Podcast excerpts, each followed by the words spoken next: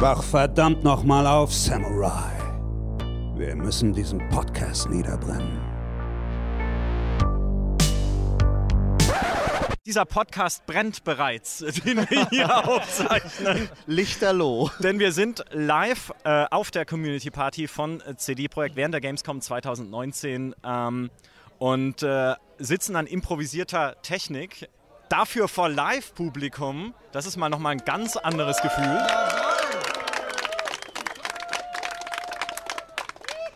Schön, dass ihr alle da seid. Äh, hallo in die Runde. Ihr hört es vielleicht nachher nochmal in der Aufzeichnung, wenn die dann live geht. da hört ihr euch nochmal im Hintergrund. Yeah. Ähm, und äh, überraschenderweise wollen wir auf der Community Party von äh, CD Projekt äh, über äh, Cyberpunk sprechen. So. Dieses sympathische Indie-Game, das äh, gerade in der Entwicklung ist, durch euch sozusagen. Und ähm, man muss dazu sagen, unser äh, improvisiertes Technik-Setup sieht vor, dass Mikrofone hin und her gereicht werden. Deshalb werde ich das jetzt tun bei der Vorstellungsrunde und zuerst weiterreichen an den lieben Kollegen Dimitri Halley. Hallo, freut mich, dass ihr alle da seid und äh, ja, machen wir das hier cool. Äh, ja, äh, du, du hast äh, noch einen wichtigen Fakt ja ausgelassen bei dem Setup, Micha. Es werden nicht nur Mikrofone rumgereicht, die mit einem Kabel, mit einem Aufnahmegerät in der Mitte des Tisches verbunden sind. Es stehen auch noch fünf Biergläser auf dem Tisch, um die herum wir diese verkabelten Mikrofone reichen müssen. Warum sind diese Biergläser da, Micha? Beziehungsweise, das kann Miles erzählen, war doch seine Idee, oder? Äh, ich glaube, diese Idee entstand zwischen mir und Micha gestern auf der äh, Branchenparty im Suff. ähm, und zwar haben wir uns dabei vorgestellt, dass es vielleicht sehr lustig werden könnte, wenn wir Nerds hier uns mal ein bisschen mit Alkohol äh, befassen. Äh, die, und dann tun wir es halt im Rahmen dessen, was wir am besten tun, nämlich spielen. Äh, und da fängt nämlich schon die Herausforderung an. Ähm, wir haben uns gedacht, dass wir jetzt ein kleines Trinkspiel spielen werden. Über die Dauer des Podcasts, nehme ich an. Oder solange wie der Biervorrat hier auf der Party Naja, hier reicht. ist ja noch eine Bar da hinten. Wir, wir können ja irgendwie dann äh, Freiwillige losschicken, vielleicht die neues Bier holen, wenn hier eins zur Neige geht. Das kriegen wir bestimmt hin. Und äh, zwar handelt es sich bei dem Spiel um Folgendes. Jeder hier am Tisch kriegt ein Wort zugeteilt, das er nicht sagen darf. Und wenn dieses Wort von dieser Person gesagt wird, muss er trinken. Ähm, wir haben uns auch schon überlegt, genau um worum es sich hierbei handelt.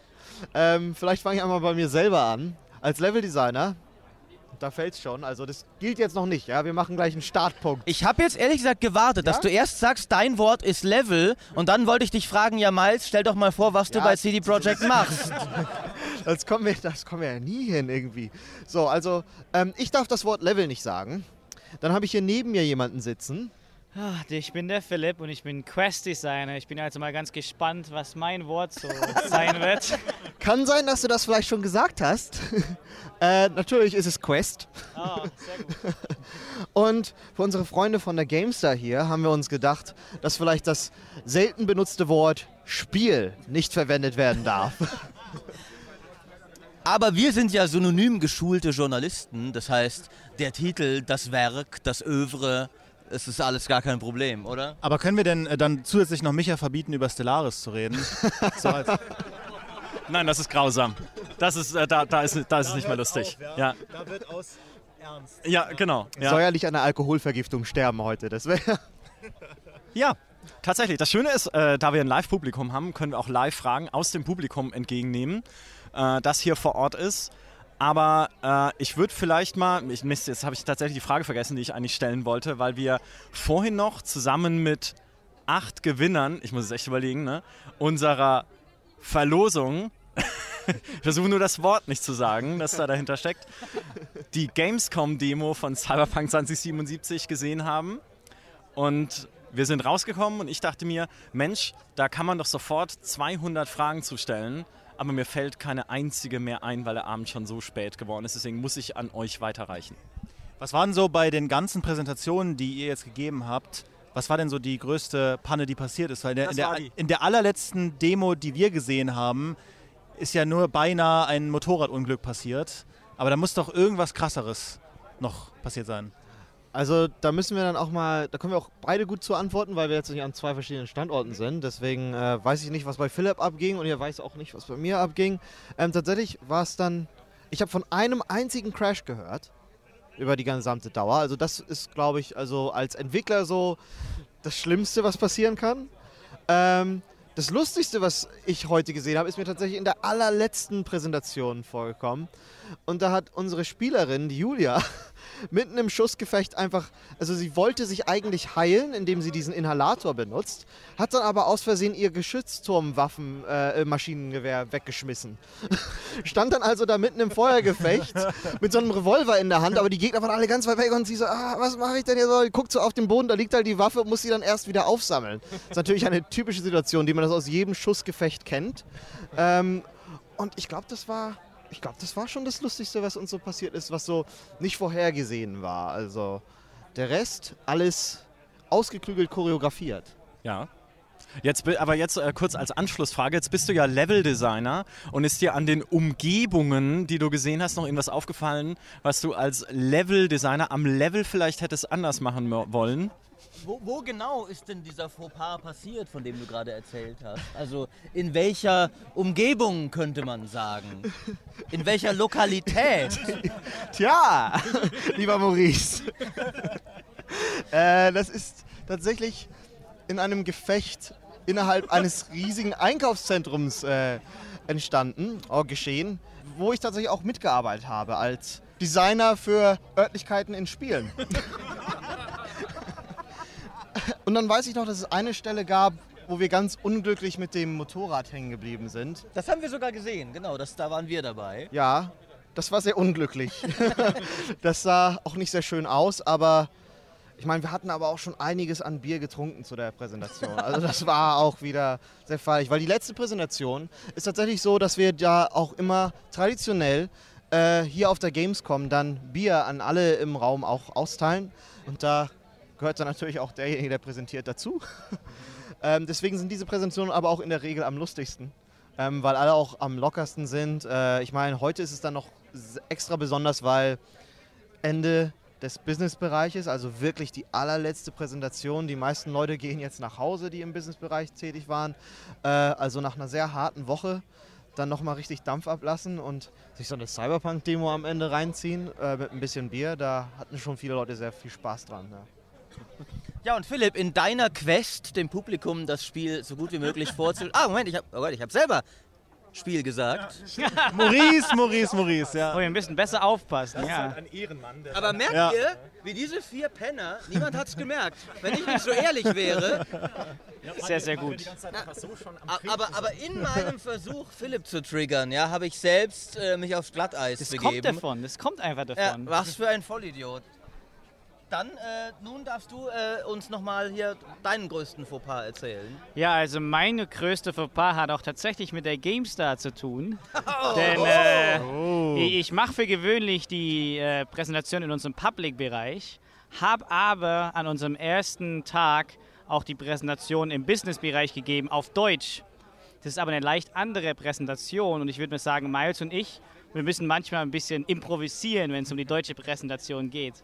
Und wir reden immer so drüber, dass die Animals, die Gang, die benutzen eine Substanz namens Juice, die ihnen übernatürliche Fähigkeiten verleiht. Und ich habe natürlich immer schön alles auf Deutsch übersetzen wollen und habe dann gesagt, sie trinken Saft. und guck am nächsten Tag in die GameStar und ich sage gleich, ja, also die Übersetzungen, hm, Saft, vielleicht nicht ganz so gut. Also das, ist mein Fehler. Das, das, das stimmt dann gar nicht, oder wie? Weil wir haben das danach noch echt diskutiert, weil wir so meinten, Saft, ja, aber irgendwie ist es auch schon cool und richtig so. Weil eigentlich, eigentlich haben sie das schon gut übersetzt, weil man gibt dem ja so irgendwie so also einen Namen. Ich, ich bin mir nicht ganz sicher, aber jetzt wird es auf jeden Fall nicht so übersetzt. aber uns ist tatsächlich auch heute was echt Unvorhergesehenes passiert, aber in, auf positive Art und Weise. Also vor einer der Public-Präsentationen ist tatsächlich jemand zu uns gekommen und hat gesagt, ja, ich bin mit meiner Freundin hier und ich habe hier einen Ring dabei. Könnten wir vielleicht denn was Spezielles heute machen? Und hat dann einfach den Ring an uns übergeben, an meinen Kollegen Simon, der die Präsentation dann danach gehalten hat. Und dann mussten wir uns überlegen, okay, der will jetzt seiner Freundin einen Heiratsantrag zu machen während unserer Präsentation. Und wie, wie handhaben wir das jetzt überhaupt? haben uns also direkt gleich mal improvisiert, einen Plan ausgedacht und haben gesagt, okay, wir haben noch zwei Jacken hier da, machen wir doch einfach mal einen, ein Gewinnspiel und haben dann einfach die Präsentation schön gemacht. Sie haben beide zugeguckt und haben dann ganz am Ende gesagt, so, wir wählen jetzt nochmal ganz zufällig zwei Leute hier aus und jetzt bitte nach vorne kommen. Und dann sind sie nach vorne gekommen, haben beide ihre Jacken gekriegt und dann ist er aufs Knie gefallen. Und natürlich, sie hat dann auch Ja gesagt. Also hat uns sehr gefreut. Sehr schön. Aber ist natürlich auch schlecht für Miles und mich, weil wir geben eine Präsentation. Aber ich glaube, unter Simon, der hat jetzt wahrscheinlich die beste Gamescom-Geschichte von allen. Ist die beste Präsentation geworden. Ja, eindeutig. Es ist das erste Mal dabei gewesen, hat natürlich alles direkt weggehauen und dann kriegt er einen Heiratsantrag in seiner Präsentation, weil die so gut war. Also sehr, sehr gut. Also das ist doch. Äh, das wird er, glaube ich, wird er nie loslassen. Das müssen wir uns dann jederzeit wieder im Studio anhören. Ja, ganz sicher. Und es hat er sich aber auch verdient. Also er hat sich da wirklich reingehängt. Das war ganz witzig, dass er halt wirklich, ich glaube, zwei Wochen vor der Gamescom also Bescheid gesagt bekommen hat. Ja, hier, wie wäre es eigentlich, wenn du jetzt zur Gamescom fährst und mit uns die Präsentation machst? Dann musst du halt in zwei Wochen das gesamte Skript lernen und da wirklich in diesen Präsentationsflow kommen und äh, hat sich da wirklich reingehängt und das auch wirklich, hat er auch wirklich abgeliefert. Ja. Also. Das wäre tatsächlich auch meine nächste Frage gewesen, ähm, weil um mal für, auch für alle da draußen, die eben jetzt gar nicht dabei waren, zu beschreiben, wie das überhaupt abläuft. Man, ihr habt da ja so eine Art Mini-Kinosaal aufgebaut, wo dann, äh, ich weiß nicht, so 30 Leute, glaube ich, rein, ein bisschen weniger vielleicht, ein Nö, bisschen deu mehr. Deutlich mehr eigentlich. Mehr sogar? Also okay, im, ich, ich habe kein äh, Gefühl für sowas. Andere Menschen, die sind halt um mich herum. Äh, und dann wird da 45 Minuten live vorgespielt und du erzählst. Also bei uns war zweimal du. Und das Faszinierende, wenn man mehrfach drin ist, ist das ja doch dafür, dass es. Ja, aber ist, ist Spielen als Verb. Äh, Sorry, so, so sind die Regeln, Maurice. Wir haben sie nicht gemacht. ihr, seid, ihr seid dreckige Verräter. niemand, nie, niemand ist auf meiner Seite. Äh, äh, genau, i- jedenfalls, äh, man kriegt dann doch das, ihr habt das sehr, sehr durchchoreografiert, sehr gut. Äh, obwohl ihr das ja tä täglich, wie oft hast du am Tag präsentiert? Ähm, also im Businessbereich geht eine Präsentation etwa eine Stunde und äh, wir haben die zu zweit gehabt. Wir haben acht bis, also jeder um die vier. Mhm. Und es würde mich eben mal interessieren, wie entsteht so eine Präsentation? Wie hart müssen zum Beispiel auch, wie werden die Spieler rigoros ausgewählt, dass ihr da welche habt, die Zufälle. Die, ach Gott, ey! Ich habe hier eine wichtige journalistische Frage. Die Menschen, die den Titel vorstellen, ausgewählt werden, dass sie da beim Akt des Vorstellens äh, auch immer äh, das, abgesehen von dem Motorradunfall, so exakt gleich durchexerzieren und gleich. ja, ja. Jetzt, jetzt habt ihr mich. Äh, jetzt bin ich getriggert. Jetzt, jetzt kriegt ihr das volle Programm hier. Das volle Vokabular. Äh, und, äh, und auch du wiederum, der du tatsächlich, wenn man das beim zweiten Mal hört, bis auf ein paar Ausnahmen könnte man denken, das kommt fast vom Band, weil du das so gut gelernt hast. Also wie ist da die Vorbereitungsphase, die Entstehungsphase einer solchen Demo? Für das- einen Titel, ein Övre, ein Werk. Ey, das ist ja voll echt ne, ein spannender Prozess jetzt einmal. Das wird, glaube ich, fast gar nicht irgendwie so besprochen. Ne? Ja, siehst du mal, da will ich hier eine tolle Frage stellen. Und alle immer nur, jetzt auf dein Bier, Junge. Prioritäten. äh, ja, also bei uns ist es tatsächlich so, dass wir ähm, uns relativ lange im Vornherein überlegen, ähm, welche Quest jetzt zum Beispiel und welche Örtlichkeiten äh, im... Äh, ein widerlicher Schuft. Bleibst mir nur rein. Was, genau ist das? das äh Ja, die Örtlichkeiten im Spiel eben. Ne? Also die Welt, durch die man da reist, die Gebäude, die man begeht.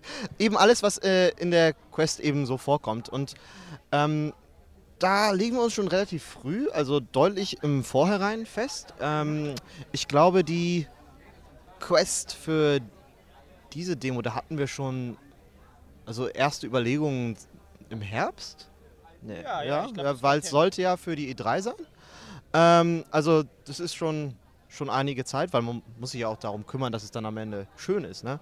Ähm, und das Wichtige für uns ist halt eben, dass da auch viel iteriert wird. Und wir, wir gestalten unsere Demos natürlich auch als Teil des eigentlichen Spiels. Es gibt halt Studios, die, die machen ihre Demos dann als separaten Zweig. Und für uns ist es halt wichtig, allein aber auch der, der, zeitlichen Ressourcen wegen, dass das, was wir da machen, nicht wieder weggeschmissen wird. Also dass es tatsächlich Teil des Spiels ist. Ähm, was natürlich auch so ein bisschen den Nachteil hat, weil man sowas dann nicht ganz ohne Spoiler produzieren kann. Ne? Immer wenn man euch dann so eine Demo zeigt, dann werdet ihr auch ganz massiv äh, gespoilert, was das Spiel angeht. Ähm, und ja, dann wird halt äh, wie bei jeder anderen Quest und bei jeder anderen Location auch ähm, ja, nicht schlecht. Äh, ich dich schon noch, Junge. äh, sehr viel iteriert. Also wir fangen äh, mit einem sehr einfachen Gerüst der Location an. Äh, als das besteht dann tatsächlich aus sehr einfacher Geometrie, graue Boxen, äh, einfach, dass man es spielen kann. Ähm, und unser Ziel ist es zu dem Zeitpunkt, das einfach möglichst schnell spielbar zu machen. Ähm, damit man eben. Ihr hättet jetzt, also für alle, die zuhören, wie er mich jetzt gerade dreist angeschaut hat, als er das Wort gesagt hat. ja. Ist widerlich. Damit man entsprechend eben äh, schnell anfangen kann zu iterieren. Und je schneller wir das machen können, desto schneller kommen wir zu einem guten Ergebnis. Ähm, und wenn es dann jetzt ähm, über Zeit entwickelt sich das halt weiter. Wir reviewen das, wir gucken, dass äh, sowohl die Locations als auch die Quests äh, äh, und generell die Spielmechaniken, wie sie eingebaut sind, immer besser werden. Dann geht es halt irgendwann relativ gegen Ende daran, äh, dass, dass das Skript geschrieben werden muss. Was wollen wir denn da jetzt überhaupt erzählen? Natürlich wird so eine Demo mit gewissen Gedanken äh, entwickelt. Also wir suchen Quests nach gewissen Kriterien aus, dass wir sagen, okay, ähm, können wir möglichst äh, all das zeigen, was wir zeigen wollen, was unser Spiel zu bieten hat innerhalb dieser, innerhalb dieser Quest. Es lohnt vielleicht nicht, auch wenn es im Spiel schön ist, eine Quest zu nehmen, um, die wenig Action hat, aber nur Story und dann im Spielgeschehen selber gut passt aber halt für eine Demo, dann sitzt man da 45 Minuten und guckt sich Gerede an. Ne? Und das kann schön sein, Philipp, richtig? Ja, aber, aber für so eine Demo vielleicht nicht ganz äh, äh, angemessen, weil man doch sehr viele Facetten des Spiels beleuchten möchte in diesen 45 Minuten Zeit, die wir uns da halt eben gegeben haben. Und ähm, ja, dann überlegen wir uns eben den genauen Text dafür. Das wird dann auch iteriert. Ähm, wir überlegen, worauf der Fokus gelegen äh, soll. Also bei Cyberpunk ist es vielleicht interessanter, über ähm, die, diese freien Spielmechaniken zu reden, als die genaue Beschaffenheit des Asphalts auf der Straße.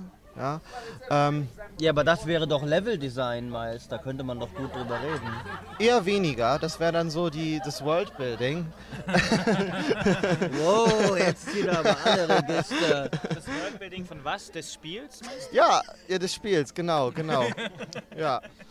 Ähm, äh, ich glaube, wir, wir schaffen ganz schnell so eine Ich gegen äh, wir gegen euch Mentalität hier an diesem Tisch. Das, das stimmt überhaupt nicht. Meine eigenen Kollegen sind mir ja auch in den Rücken gefallen.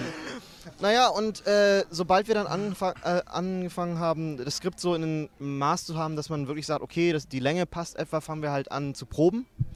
Ähm, und da wird dann halt auch noch ganz massiv dran geschraubt an dem Skript. Also dann sehen wir halt, okay, ey, dieser Satz ist vielleicht toll, die Inhalte sind gut, aber das muss in einem Drittel der Zeit gesagt werden, weil sonst stehen wir hier zwei Tage vor diesem Einkaufszentrum und überlegen, während äh, da im Hintergrund einer steht und erzählt. Ja, und äh, macht eben auch nicht für eine gute Demo. Äh, und ja, und währenddessen ähm, kristallisiert sich dann auch ganz genau heraus, wie die Demo gespielt werden soll. Also ähm, wo wir in ein Auto einsteigen, wo wir kämpfen, äh, ähm, welche Stealth-Mechaniken wir wo zeigen. Und das wird dann von unseren Spielern äh, äh, wirklich einstudiert und die spielen das gleiche Szenario dann immer und immer wieder und versuchen dann herauszufinden, wie man es dann auch möglichst äh, spannend aussehen lassen kann. Mhm. Das ist eine ähm, eigene Kunst an sich, das Spiel wirklich so zu spielen. Ihr habt das Wort ja, ja. auch gerne nochmal ja, benutzt. Äh, ja, ja, wei weis nur noch mal drauf hin, danke. Ja, ja, nee, aber die Sache ist wirklich, ich habe es teilweise selber mal ein bisschen probiert und es ist schon echt schwer. Also sie müssen wirklich so richtig sich die cineastische Spielensweise aneignen und natürlich, die bewegen sich dann auch wirklich so richtig schön, machen wunderbare Kamerafahrten und das Kämpfen ist natürlich richtig einchoreografiert. Man muss auch sagen, je länger die Gamescom geht, haben wir auch ein bisschen Spaß damit. Weil wir wissen natürlich, wie es im Grundlegend gehen soll. Also wir wissen das Skript und die Spieler machen das auch so. Aber umso länger es geht, manchmal schleicht man sich dann einfach an der Gruppe vorbei oder manchmal bringt man sie dann vielleicht einfach um und dann sagt er, der präsentiert vielleicht nochmal ein bisschen was anderes.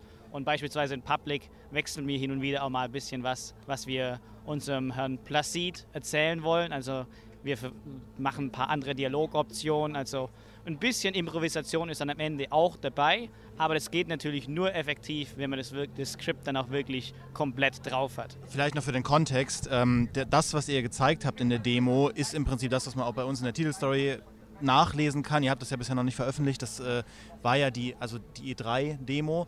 Ähm, das wollen wir nicht alles nochmal hier wiederholen, das könnt ihr alle nachlesen da draußen. Aber inwieweit war das denn eine also inwieweit habt ihr denn bei der neuen Demo reagiert auf Kritik an der ersten Demo? Inwieweit habt ihr da Lücken schließen wollen, die diese erste 48-Minuten-Demo, die ja mittlerweile veröffentlicht ist, ähm, offen gelassen hat?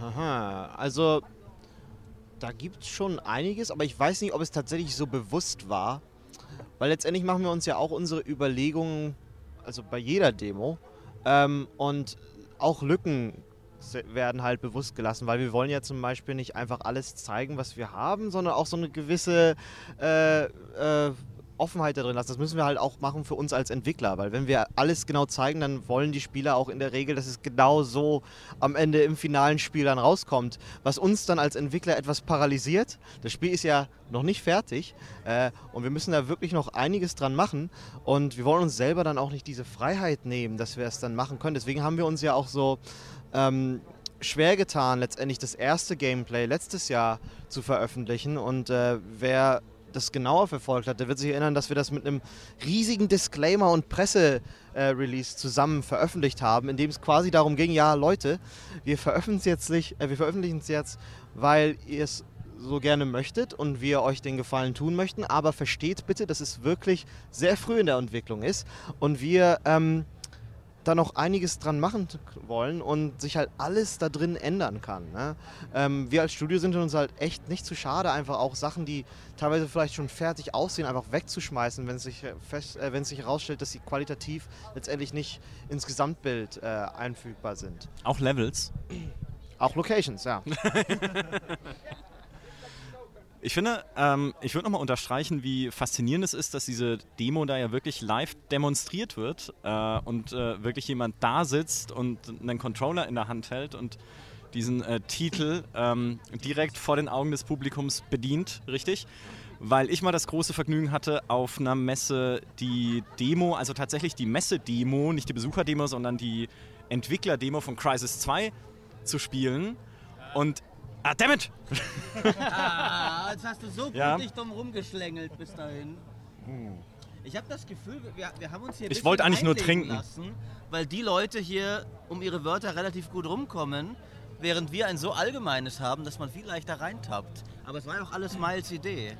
Ähm, also ich wäre tatsächlich bereit, dass wir uns vielleicht, weil ihr euch zu dritt ein Wort teilt, vielleicht könnt ihr euch eins für uns beide zusammen noch aus. Ja. Halt, jetzt musst du trinken. Ich hab. Gut, dann äh, ist vielleicht das Wort am gesamten Tisch ge gebannt. Ne? Okay, gut. Aber was ich erzählen wollte, ist eigentlich, dass. Äh, oh Gott, okay. Dass, ähm, dass man ja vorher Crisis schon gesehen hat, Crisis 2, bei Electronic Arts, wie es live demonstriert wurde. Und wie dann, wie die da durchgerannt sind und Action und da kommt Monster und jetzt bricht dieses Riesenviech da durch die Decke und überall Panik hier. Und ich habe natürlich als Journalist mir Zeit gelassen und bin dann ruhig durchgelaufen.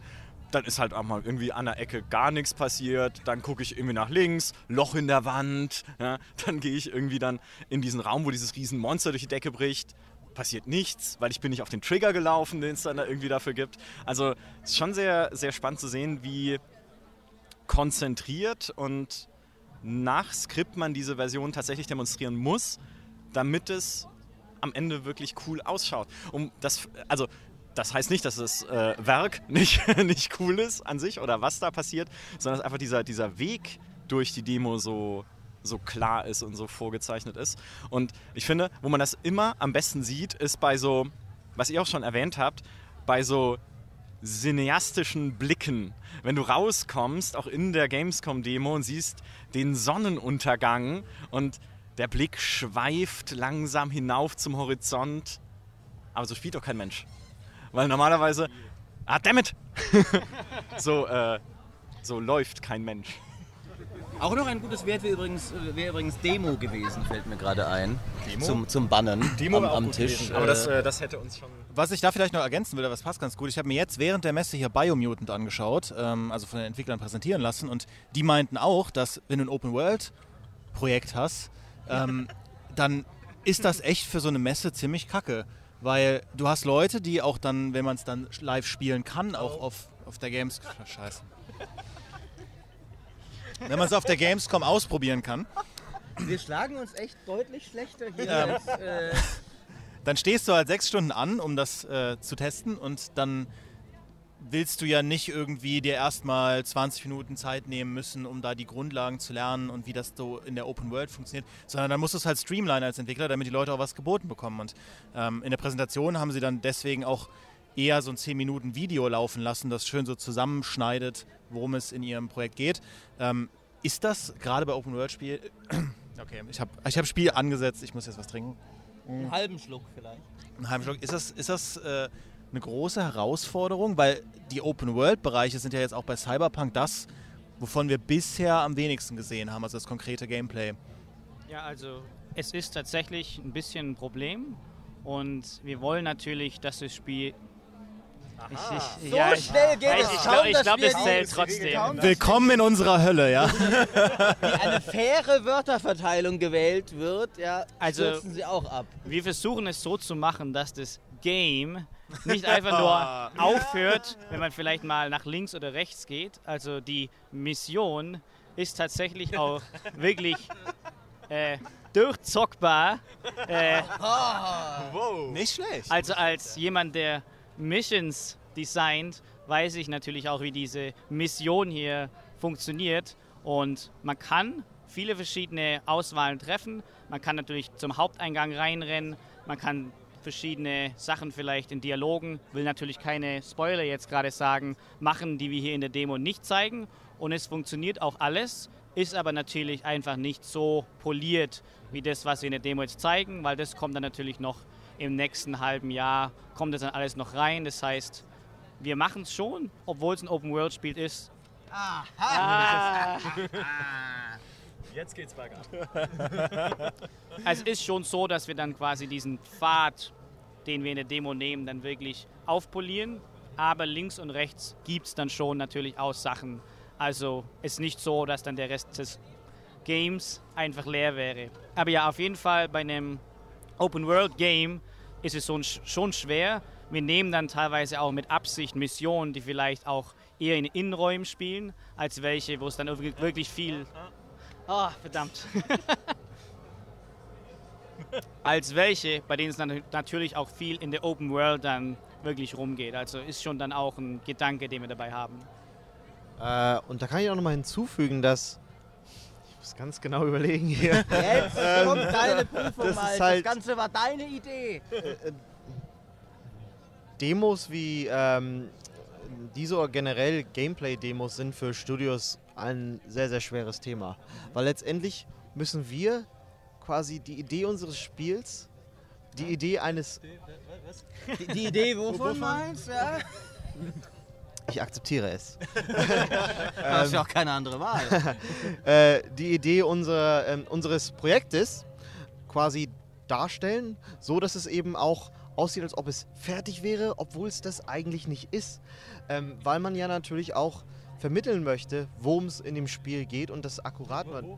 Ah Mann, das ist ja wirklich sehr schwer. Ja, der hat, sich, der hat sich so clever gefühlt die ganze Zeit, wie gut er äh, Level äh, verbieten hat. Ne? Und Ja. die dummen Journalisten da können nicht mal das Wort Das hast du jetzt gesagt. Aber jetzt Jetzt projizierst du ab. vielleicht. Nee, aber ähm, also ist es wirklich ein schwieriges Thema. Ne? Und ähm, eben auch im Hinblick auf äh, dieses Festsetzen, ja? dass man eben, ähm, also ich vergleiche das immer so gerne ähm, mit so, so einem Puzzle, mit so einem, also so, so einem Jigsaw-Puzzle. Ähm, wenn man sich vorstellt, dass so ein Studio tatsächlich an vielen, vielen kleinen Puzzleteilen arbeitet, die am Ende dann zusammengesetzt werden müssen und ein tolles Gesamtbild ergeben müssen. Und es kann halt sein, dass ein für, an für sich so, eine, Ke- äh, so ein einzelnes Puzzleteil oder auch eine Kette an Puzzleteilen, die zusammenpassen, super gut aussehen. Aber sobald man sie dann ins Gesamtwerk einsetzt, passt es halt einfach nicht mehr. Und dann muss man halt überlegen, okay, was macht man damit? Kann man das irgendwie zurechtschnibbeln, dass das irgendwie doch reinpasst? Oder muss man diese gesamten Puzzleteile noch neu machen und, und ändern? Und letztendlich ist das, was wir mit so einer Demo machen, ja auch nur so eine Verkettung an einigen Puzzleteilen, von denen wir sagen, okay, die fangen die Essenz des kompletten äh, fertigen Gemäldes oder Puzzles dann doch ein. Äh, Jetzt und ich mir sicher über das Spiel sagen. Ah. Und ich trinke dafür sogar. ich glaube, ich bleibe jetzt auch, ich glaube, ich bleibe den Abend über auch jetzt bei dieser Analogie. Sehr gute Idee. Äh, Ich hätte ja gleich jetzt eine, eine Folgefrage äh, wegen, wegen Puzzleteilen und so. Ist mal angenommen, hypothetisches Szenario. Ein irrer Journalist springt auf während der Demo, stürmt vor, brät eurem äh, äh, Demonstrator eins über und reißt Maus und Tastatur an sich. Wie weit kann er in dieser Demo von eurem Skript abweichen? Also wie viel ist da tatsächlich drin, bevor das crasht? Hätte man dann tatsächlich sagen können, ja nee, in dieser Dialog Dialogoption nehme ich jetzt, äh, ich entscheide mich doch gegen die Voodoo Boys und für den, äh, den Corporate-Typen? Oder ist das wirklich so streng durch, dass die Dialogoptionen, die ihr nicht während dem Skript anklicken wollt, die sind da nicht mal drin? Also generell hängt das natürlich davon ab, äh, wie schnell die Security da ist. ähm, Stellt euch vor, besagter Journalist wäre sehr gefährlich und einschüchternd. Also wir sind natürlich auch in Nahkampf geschult. Also wenn wir zur Gamescom kommen, also es schon Muss. Nee, aber die Sache ist, also weiß ich, also Night City, die Stadt, also ist wie gerade ist einfach da. Natürlich noch nicht ganz fertig, aber man kann natürlich auch einfach mal weggehen. Das heißt, die Mission ist auch vorhanden. Sie ist natürlich nur, wenn man dann von der Demo abweicht, nicht ganz so besonders schön wie vielleicht dann in der Demo. Aber tatsächlich wäre es auch möglich, sich einfach das Motorrad zu schnappen und dann einfach auch mal wegzufahren. Aber wie gesagt, wir stoppen euch, falls ihr es probieren solltet. Also bitte keiner probieren, sonst, sonst gibt's Haue. Ich, ich hätte diese Frage nicht erst stellen sollen, nachdem wir die letzte Demo schon Ja, gesehen haben. Also morgen wird neue Security gleich. Und mein, mein Gesicht hängt überall aus. Don't let him in. aber wie Philipp auch bereits schon gesagt hatte, tatsächlich sind viele Bereiche ähm, dieser Quest. Muss jetzt tatsächlich, ja, das ist eben diese Überlegung. Darf Wir, ich wir, wir das? können jetzt auch mal, finde ich, so fair sein. Das ist ja die Frage. Weil jetzt habt ihr ja gerade mehr Wörter als wir. Das ist ja eigentlich auch unfair. Wir können ja eigentlich euch eure Disziplinen wieder sagen lassen, weil das verbotene Wort ist ja offensichtlich schlimm genug, dass wir alle regelmäßig reintappen. Oder ihr gebt uns noch mal eins, weil aktuell ist es ja gerade un unausgewogen. macht's das spannend. Ähm, Ja. Wofür seid ihr denn? Eine sehr gute Frage. Demo, ja? W- Wisst ihr was? Das war meine Idee vorher, ihr unsäglichen Halunken, ihr, ja? Habt ihr das in den hinteren Reihen auch mitbekommen? Ja? Okay, also kein Demo Oh mehr für, oh, für alle. für alle? Nee, für uns. Weil die Für haben ja uns? noch- Für uns, für uns, ja nur für uns. Level und Quest jeweils. Ja, okay, dann haben wir Ja, die, Pro- bei, die beiden Wörter. Probierversion. Probierversion und interaktives. Ja, Okay. ja. Ja, also um den Gedanken nochmal kurz aufzufassen, ähm, wirklich ist es ja so, dass ähm, der Philipp eben auch gesagt hat, dass tatsächlich viele Bereiche dieser ähm, Quest tatsächlich auch doch spielbar sind ähm, und wir es eben in einigen Präsentationen auch machen. Ich habe auch schon erlebt und das hat mich ganz schockiert, weil in,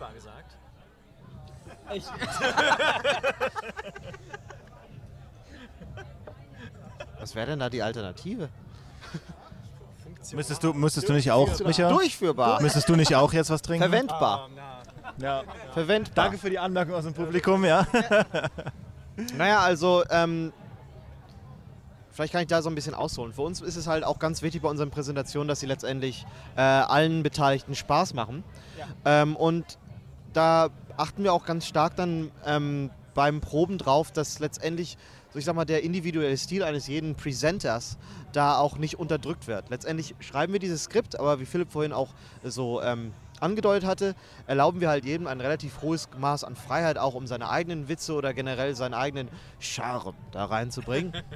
ähm, und Gleiches gilt halt aber auch für die, ich sag mal, Beziehungen zwischen den Spielern und den Presentern. Und teilweise ist es dann Das Publikum wacht Prost. mit Argusaugen. Ja, Teilweise ist es dann tatsächlich so, dass ähm, unsere, ja, wie mache ich das? Demonstratoren ähm, äh, uns auch bewusst äh, versuchen zu überraschen. ähm, was dann halt eben teilweise für, also wie ich selber dann auch für eine recht amüsante Situation äh, äh, ähm, sorgen kann. Und das, die wissen dann natürlich auch, wo sie es quasi machen können ähm, oder mit welchem Presenter sie quasi welche Späße machen können, weil letztendlich kann, wollen wir aber auch kein Szenario erzeugen, in dem dann der Presenter dann da steht und so, hä? Was soll ich denn jetzt machen? Okay. ähm, weil verwirrt sind im Raum in der Regel ja sowieso alle. Das sollte dann ja nur nicht der Presenter sein. Ähm, und das macht uns dann auch recht viel Spaß. Und äh, um das jetzt zurück auf Oh, jetzt habe ich tatsächlich den Faden verloren, weil ich dir dazwischen hier dieses Bier getrunken habe. Ähm, ich habe so ausgeholt. Wofür, worüber hatte ich da vorher gespro gesprochen? Äh, Beziehungen zwischen ah, nein, tatsächlich, ich weiß es. Ähm, dass die, die Pfade in den, in den äh, einzelnen Quests tatsächlich doch auch spielbar sind. Ähm, teil ja, ne? ah, Da kommt er nicht mehr raus. Ja, das Naja, und das, es das ist- geht jetzt noch eine Stunde okay. so. Es ist gerade eben diese, ähm, diese Flexibilität, die ähm, Demonstratoren und ähm, Presenter haben, die eben teilweise auch dafür sorgt, dass mal eben eine andere Antwortoption genommen wird, äh, die dann eben für solche Reaktionen auch sorgen kann, aber eben auch ein bisschen, äh, ja, den, den, ich sag mal, den, ich sag mal, die, die Eigenart der Demo an der Stelle dann ein bisschen ändert. Also ich weiß von einer Dialogzeile, das war auch ganz passend, weil, ähm, und das wusste unsere äh, Person, die das gezockt hat, nicht, äh, äh, dass halt in der einen äh, Demonstration dann der, äh, ja, der Benjamin drin saß, der, der gute deutsche Keanu Reeves. Äh, und in dem Fall dann ähm, eine Zeile gewählt worden ist, wo er dann nochmal deutlich mehr spricht. Und das hat dann in dem Fall einfach super gut gepasst, ja. Und äh, das sind halt so kleine Überraschungen, die dann eben auch jede Demo trotzdem einzigartig machen und weswegen wir halt auch immer wieder mit viel Energie an jede einzelne Demo äh, rangehen können äh, und da auch unsere Freude dran haben. Was mich interessieren würde, ist, ähm, du meintest ja, dass ihr im Prinzip nach dem, der heutigen Präsentation sofort, also sobald das alles rum ist mit der Gamescom, sofort rangeht und irgendwie mit dem Meißel und dem Hammer mal wieder schaut, was man da noch ändern kann. Was sind denn so Sachen nach der ersten Demo, das ist vielleicht interessanter, weil das können die Leute sehen und ich muss trinken. Mehrfach sogar, oder? Ich habe eben Präsentation gesagt. Ah, clever. So Sachen, die ihr dann komplett geändert habt, die im Prinzip in der ersten Probierversion zu sehen waren und die dann äh, jetzt, wo man sagen kann, das wird jetzt im aktuellen Bild von Cyberpunk, ist das rausgeflogen. Also was ich zum Beispiel gesehen habe, ist, dass auch der, der ähm, Customization Screen oder der Char Charaktereditor ganz anders aussieht. Das ist so was, was mir jetzt spontan aufgefallen ist. Und das sind eben auch so Resultate ähm, der Weiterentwicklung des Spiels. Ja, also. Es ist, ich, Hast du gerade, du hast gerade, Also der Miles, der trinkt jetzt, aber ich muss auch echt sagen, ist es relativ schwer, mir noch ein paar mehr Sachen auszudenken. Also allgemein ein paar Änderungen am UI, würde ich sagen. Also haben, sie- hat sich natürlich das Design einfach weiterentwickelt. Aber jetzt direkt die, die Mission beispielsweise ist immer noch im Spiel. Äh, im, im was? Im wo, wo drin? jetzt habe ich mich so angestrengt mit Mission. Mir fällt tatsächlich eine Sache ein, die kann ich aber nicht spoilern. Okay. Das ist also, ähm, und das ist äh, quasi im Resultat der ersten Demo tatsächlich, die dann hoffentlich alle gesehen haben, ähm, weil wir sie ja veröffentlicht haben. Ja. Ähm, da müssten wir halt vielleicht nochmal sprechen, wenn das Spiel raus ist. äh, ah! Ah! Jetzt war ich. Du hast das, Ja, das Wort dabei selber noch gesagt.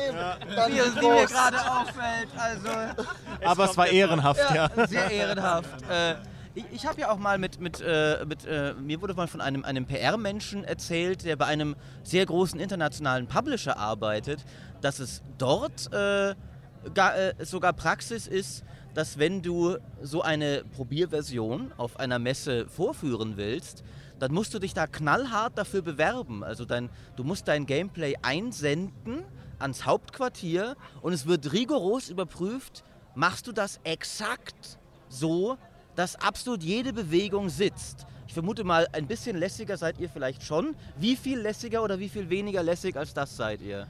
Ja, also ich würde sagen, ein bisschen ja und nein. Also wir sind auf jeden Fall schon deutlich lockerer. Also bei uns ist es schon wie eine Familie. Wir haben einfach für gewöhnlich kommen die, die das Spiel zocken, Ja, aus unserem Das war ja und ich dachte, ich wäre jetzt besonders clever. cleverer Mensch. Wenn ihr das nur hört, könnt ihr es nicht sehen, wie schön er gegrinst hat nach Zocken. So richtig selbst, ja, selbstgefällig. Die, die Ah. das Game zocken, äh, kommen für gewöhnlich aus unserem QA, weil das sind natürlich die, die das Spiel am meisten zocken. Oh, Er hat schon wieder. Ah, großartig. das sind natürlich die, die Cyberpunk am meisten zocken jeden Tag. Auch jetzt habe ich gedacht, ich Nee, alles gut, alles gut. Darfst nicht so nervös sein, Aber alles ja. cool. Aber die Sache ist dann natürlich auch, es wird dann natürlich viel, viel, viel geprobt. Und wir haben dann auch echte Profis, die schon auf vorherigen E3s und vorherigen Gamescoms, die haben schon da gezockt und die schauen sich das dann natürlich auch an, wie die anderen dieses Zocken so nachmachen. Aber tatsächlich bei uns ist es wirklich so, wird einfach gefragt, auch erstmal, wer hat denn eigentlich Lust? Und bei den Präsenten ist es ähnlich. Also ich glaube, bei Miles und mir hat es schon früher angefangen. Da war es noch ganz organisch. Einfach, wer denn einfach mal Lust hätte. Und vor allem bei der Gamescom natürlich auch ganz praktisch, wer Deutsch kann. Aber wir haben jetzt auch sowas, also wir haben jetzt auch Trainings in-house, wo Leute sich einfach ein bisschen in Rhetorik trainieren können. Und das sagen wir dann einfach, also wenn man Lust hat, so auf verschiedene Demos zu gehen und da zu präsentieren, kann man sich da einfach, kann man da einfach hingehen, sagt man, ja, ich hätte Lust. Und dann kriegt man auch ein bisschen Präsentationstraining und dann wird man dann immer, je nachdem, ob man natürlich frei ist, auch eingeladen. Weil ist natürlich auch so, wir sind jetzt gerade relativ beschäftigt, das eigentliche Game auch fertig zu machen. Von daher kann man natürlich auch nicht einfach immer jeden direkt schicken. Aber ich würde sagen, also bis heute, wir sind jetzt natürlich relativ groß, aber ist schon sehr familiär und nett geblieben, was das angeht. Ich weiß davon gar nichts. Also ich habe so ein Training gar nicht mitgemacht. Das ist. Das ist die Sache, wir sind zu alt dafür. Ach Das ist so. jetzt neu. Oh, okay, gut. Ja. Naja, als, also was ich da noch zufügen wollte, ist eben auch in Bezug auf, wie strikt denn genau dieser Ablauf äh, da sein muss. Das ist bei uns tatsächlich also so nach dem Skript gerichtet. Äh, generell gibt es da dann doch relativ viel Flexibilität. Ähm, da kann ich zum Beispiel eine kleine Anekdote erzählen. Äh, dieser relativ berühmte Jesus Christ My Legs Kill, ähm, wo unser Spieler über diesen... Wer? Ah, Mann. Unser Demonstrator. über. ähm, das klingt immer direkt. Der Demonstrator kommt hier angelaufen. Der Ähm, Demonstrator kommt hierher. und ähm, wenn er also, ich glaube, in, dem- in, dem- in der Aufnahme, äh, die wir auf YouTube veröffentlicht haben, läuft er dann über so einen Catwalk und äh, slidet dann äh, in Bullet Time und säbelt ihm dann mit so einem Katana die Beine weg oder so. Oder nee, er schießt ihm die, mit der Schrotflinte die, die Beine. Ja, ach so, ja, sch- schade, okay. Also, auf der, auf der dann- E3 war das Ja, damals. Nee, das, war das, war dann, das war dann also mit der Schrotflinte, dass ihm die Genau, Beine ja. weggeschossen werden und dann aber noch der Kopf.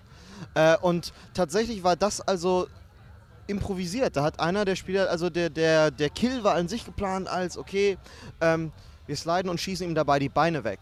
Und dann hat der jetzt aber, und das war dann halt auf einer der ähm, Demos, ist es das erste Mal passiert, da hat er es dann einfach versucht. Ähm, und er ist halt während der Bullet Time einfach nochmal aufgestanden und hat dann, während der Typ da also so am Wegfliegen war, ihm einfach nochmal den Kopf weggeschossen. Und die Menge tobte. Ja, also, das war ja wirklich, also, dass alle gefeiert haben. Und das ist dann wieder auch einer der Momente, wo man als Presenter dann da steht und denkt so, was, das geht. Und ähm, es ist halt auch recht cool, weil man weiß, es wird halt ja alles mit der echten Mechanik des ähm, von Cyberpunk äh, vorgeführt. Das sind also Sachen, die man äh, daheim nachmachen könnte, ähm, wenn man eben äh, ja, den Ablauf des, des, des, äh, von Cyberpunk so ab, angehen möchte, wenn man das so zocken möchte. Ja? Also wenn man sich die Zeit nimmt, das so äh, filmisch äh, zu machen. Tatsächlich ist es aber dann so, dass auch die meisten Spieler das dann, ah, Das habe ich selber gemerkt. Aber es war echt nicht schlecht. Also, Das war das guter war Run. wow. Ja. Ja, es, war ein, guter Run. Wir sollten vielleicht die Zeit mit, diesen, mit diesen messen. Das wäre vielleicht. Und wer den längsten hat, ja, der darf dann noch ein Bier trinken.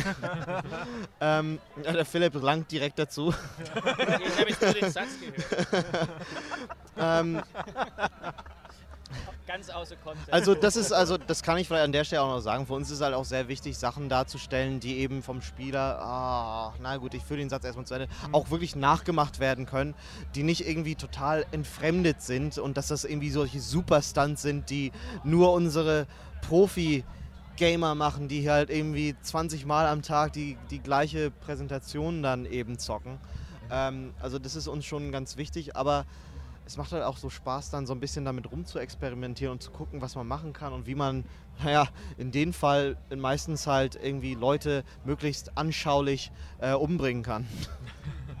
Ey, dazu haben wir auch noch eine kleine Anekdote. Also wir haben auch noch einen äh, Presenter, der musste noch ein bisschen trainieren am Montag oder die musste noch ein bisschen trainieren, aber leider war gerade keiner der Zocker äh, vorhanden. Das heißt, ich habe dann einfach mal gesagt, ja, ich probiere es jetzt einfach mal aus. Und wir haben es dann auch geschafft. Wir haben es geschafft, von Anfang bis Ende durchzukommen. Aber sie hat dann auch natürlich bemerkt, also Philipp, so schön sieht es jetzt aber nicht aus, wie du das hier machst.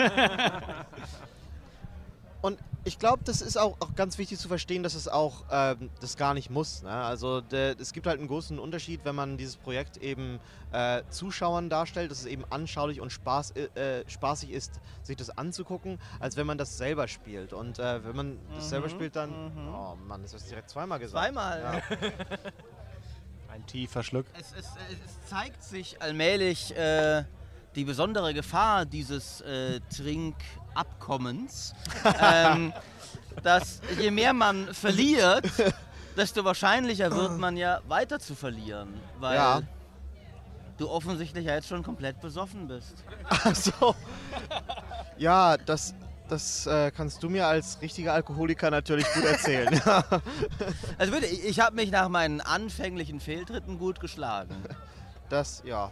Vielleicht ist mir auch einfach mittlerweile egal, weil das Bier so schmeckt. nee, ähm. Wo war ich denn jetzt? Jetzt habe ich schon wieder den Faden verloren. Also. Du meintest, wenn man- wenn man selber zockt. Ja, genau. ist Also es ist, ist wirklich ja was ganz anderes. Dann achtet man ja nicht darauf, dass einem jemand über die Schulter guckt und dann guckt man halt überall in jeden Winkel auch relativ schnell. Ähm, und wir müssen halt immer darauf achten, dass die Leute halt mitbekommen, was da passiert. Und dieser filmische Schwenk hat halt nicht unbedingt einfach nur das, die, die visuelle Stimulierung im, äh, als Zweck, sondern auch einfach, dass man eben auch als Zuschauer, der sich gar nicht mit der Materie, die dem da gezeigt wird, weil man das das erste Mal sieht oder bei dir halt ähm, zum achten Mal, ähm, ähm, man muss es halt trotzdem verstehen können innerhalb dieser kurzen Zeit. Ne? Und wir wollen ja auch wirklich einen zusammenhängenden, äh, ich sag mal, äh, Handlungsstrang da darstellen, wo man dann auch als Ende, am Ende als Journalist, weißt du, sich hinsetzen kann und sagen, ja, ich habe das verstanden und kann halt eben dann schreiben, worum es da ging. Und witzigerweise ist es dennoch so, dass wir dann bei unserer ähm, allerersten Demo, aber auch bei der zweiten Demo, dann gibt es ja immer recht schnell so ähm, auch Artikel, die halt komplette äh, Abschriften letztendlich des, der Handlung wirklich äh, so von Sekunde zu Wer Sekunde macht denn sind. sowas? Ja, keine Ahnung. Ja, also- aber Aber wenn man Aber ein bei Beispiel dafür äh, sehen will, und ich finde Beispiel zählt übrigens nicht, äh, obwohl da das Wort auch drin ist, äh, dann... Äh, nee, nee, würde ich nicht behaupten. Nee. Zäh- Zählt das oder zählt das nicht? Bei, Ja, dann, dann wollte ich nur sagen, kann man natürlich das auf Gamestar Plus nachlesen, äh, wo es ein... also es zählt nicht. Ja, also das ist vollkommen cool. jetzt sind wir uns einig. Naja, und ähm, wie teilweise in diesen Artikeln dann aber einfach komplett die äh, Abläufe falsch und in falscher Reihenfolge und komplett Dafür falsch gibt es kein. Beispiel auf Gamestar Ähm, Plus. ja, äh, ist halt dann auch sehr spannend für uns. Also ich hatte dann äh, äh, einen Artikel gelesen, natürlich sage ich nicht von wem, ähm, ist nicht von euch gewesen, ähm, das war doch klar. Also, ähm, wo ich dann halt recht spannend fand, wie, wie teilweise so kleinere Fakten sich einfach so, so ein bisschen verschoben und verändert hat und dann teilweise auch die Reihenfolge ganz anders war von den Abläufen. Also teilweise waren die Abläufe der, der Handlung und dem, des Gezeigten richtig, aber sie fanden in der falschen Reihenfolge statt. Und das zeigt uns einfach nur immer wieder, dass man da halt einfach nicht, äh, ich sag mal, einfach genug darstellen kann. ja, aber es ist auch also um, um das von Journalistenseite zu betrachten, es ist auch mega schwierig, dieser Vorführung wirklich immer im Detail zu folgen, weil du versuchst ja gleichzeitig zu sehen, was passiert, gerade wenn es neu ist. Also zum Beispiel letztes Jahr auf der E3 die, aller, äh, die, die allererste Präsentation von Cyberpunk überhaupt. Also man will ja sehen, was da passiert, aber man will sich ja auch Notizen machen. Und ich also ich meine, ich habe es ja dann 25 Mal gesehen, dann war es wieder okay. Aber ich merke das immer selber, immer wenn ich Notizen mache, passiert irgendwas Cooles. Ja. Und immer, wenn ich was Cooles sehe, hätte ich es mir schon längst aufschreiben müssen, weil eine Sekunde später habe ich es wieder vergessen. Und ja. Ähm, ja, und da kommen da, wir da euch halt mit dem dann. langsamen Kameraschwenk entgegen. Tatsächlich. Vielen, vielen Dank. Das war vorhin auch überhaupt nicht despektierlich gemeint übrigens. Nee. Es ist halt nur so ein, ein, ein Stilmittel, das man, das man oft beobachten kann. Aber wenn es um den Schwenk schon geht, gibt es auch noch ein kleines interessantes Detail. Also nach Präsentation werde ich oft, oft auch mal gefragt, warum denn hier einfach nicht mit Maus und Keyboard gezockt wird.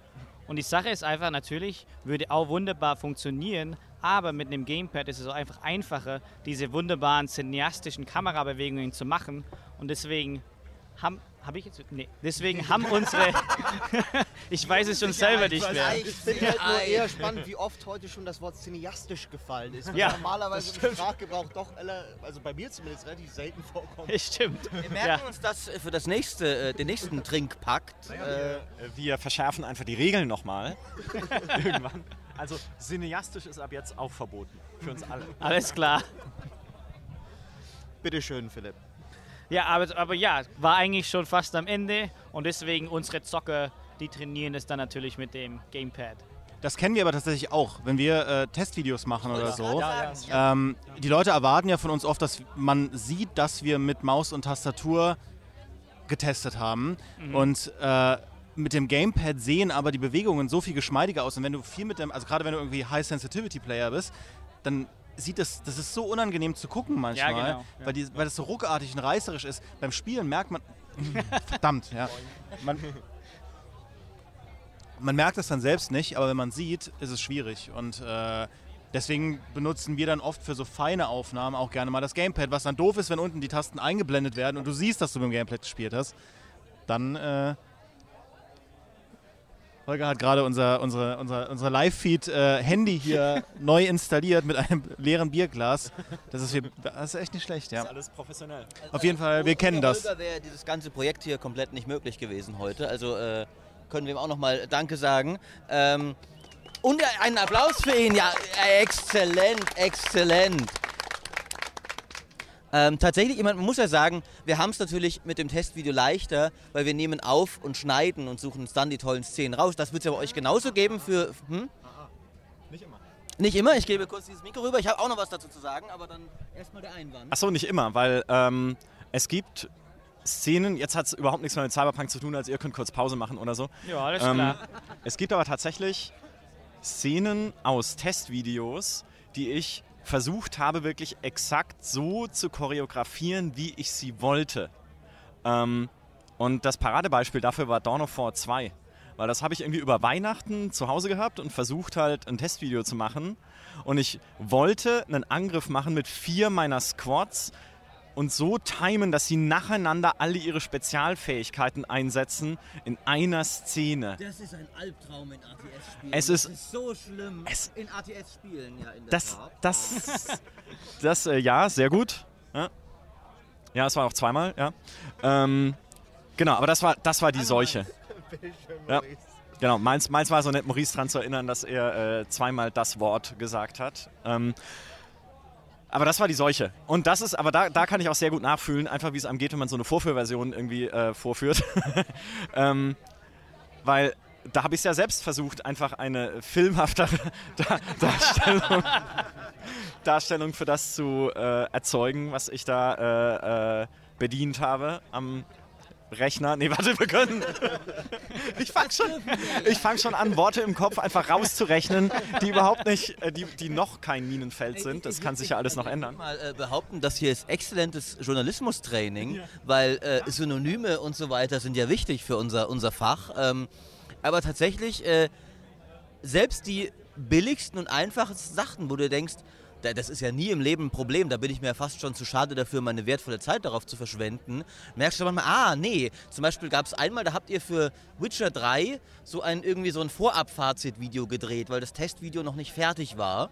Und da hast du so in die Kamera geredet und dann brauchten wir einfach noch einen Clip, wo zehn Minuten am Stück im Hintergrund Gerald durch Wählen reitet. Ja, man denkt sich ja, ja lo- locker, ja, aber reit mal zehn Minuten am Stück ununterbrochen durch eine Spielwelt, die du nicht auswendig kennst, ohne je irgend ah, hm, ja, in der äh, Ohne dass Roach dann aus irgendeinem Grund wieder mal anhält. ohne da, da, genau, dass dein dummes Pferd Spirenzchen macht, dass du irgendwie, dass du umdrehen musst und du merkst, du bist in eine Sackgasse geritten. Es geht jetzt einfach, du hast bis sechs Minuten geritten, du brauchst aber zehn und jetzt kannst du die nächsten vier nur den gleichen Weg nochmal zurückreiten, was ja total bescheuert aussieht. Du bist ja ein großer Spielejournalist. Äh, du kennst dieses äh, Werk perfekt und würdest dich nie im Leben verreiten äh, und dann irgendwie dann plötzlich ein Random Encounter, dann greift dich irgendwie ein Bandit an, aber du willst doch einfach nur in Ruhe reiten, weil es ein Moodshot sein soll, ein Filmreifer.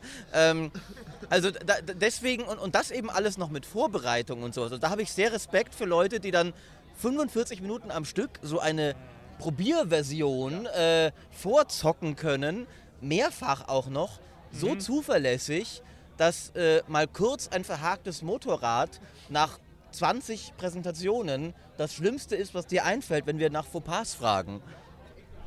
Ja, gehe ich drüber. Ähm, auch bei The Witcher 3 wollte ich den Weg nach Novigrad nachreiten, den man gesehen hat in der einen E3-Demo, nach der es. Ja, damit!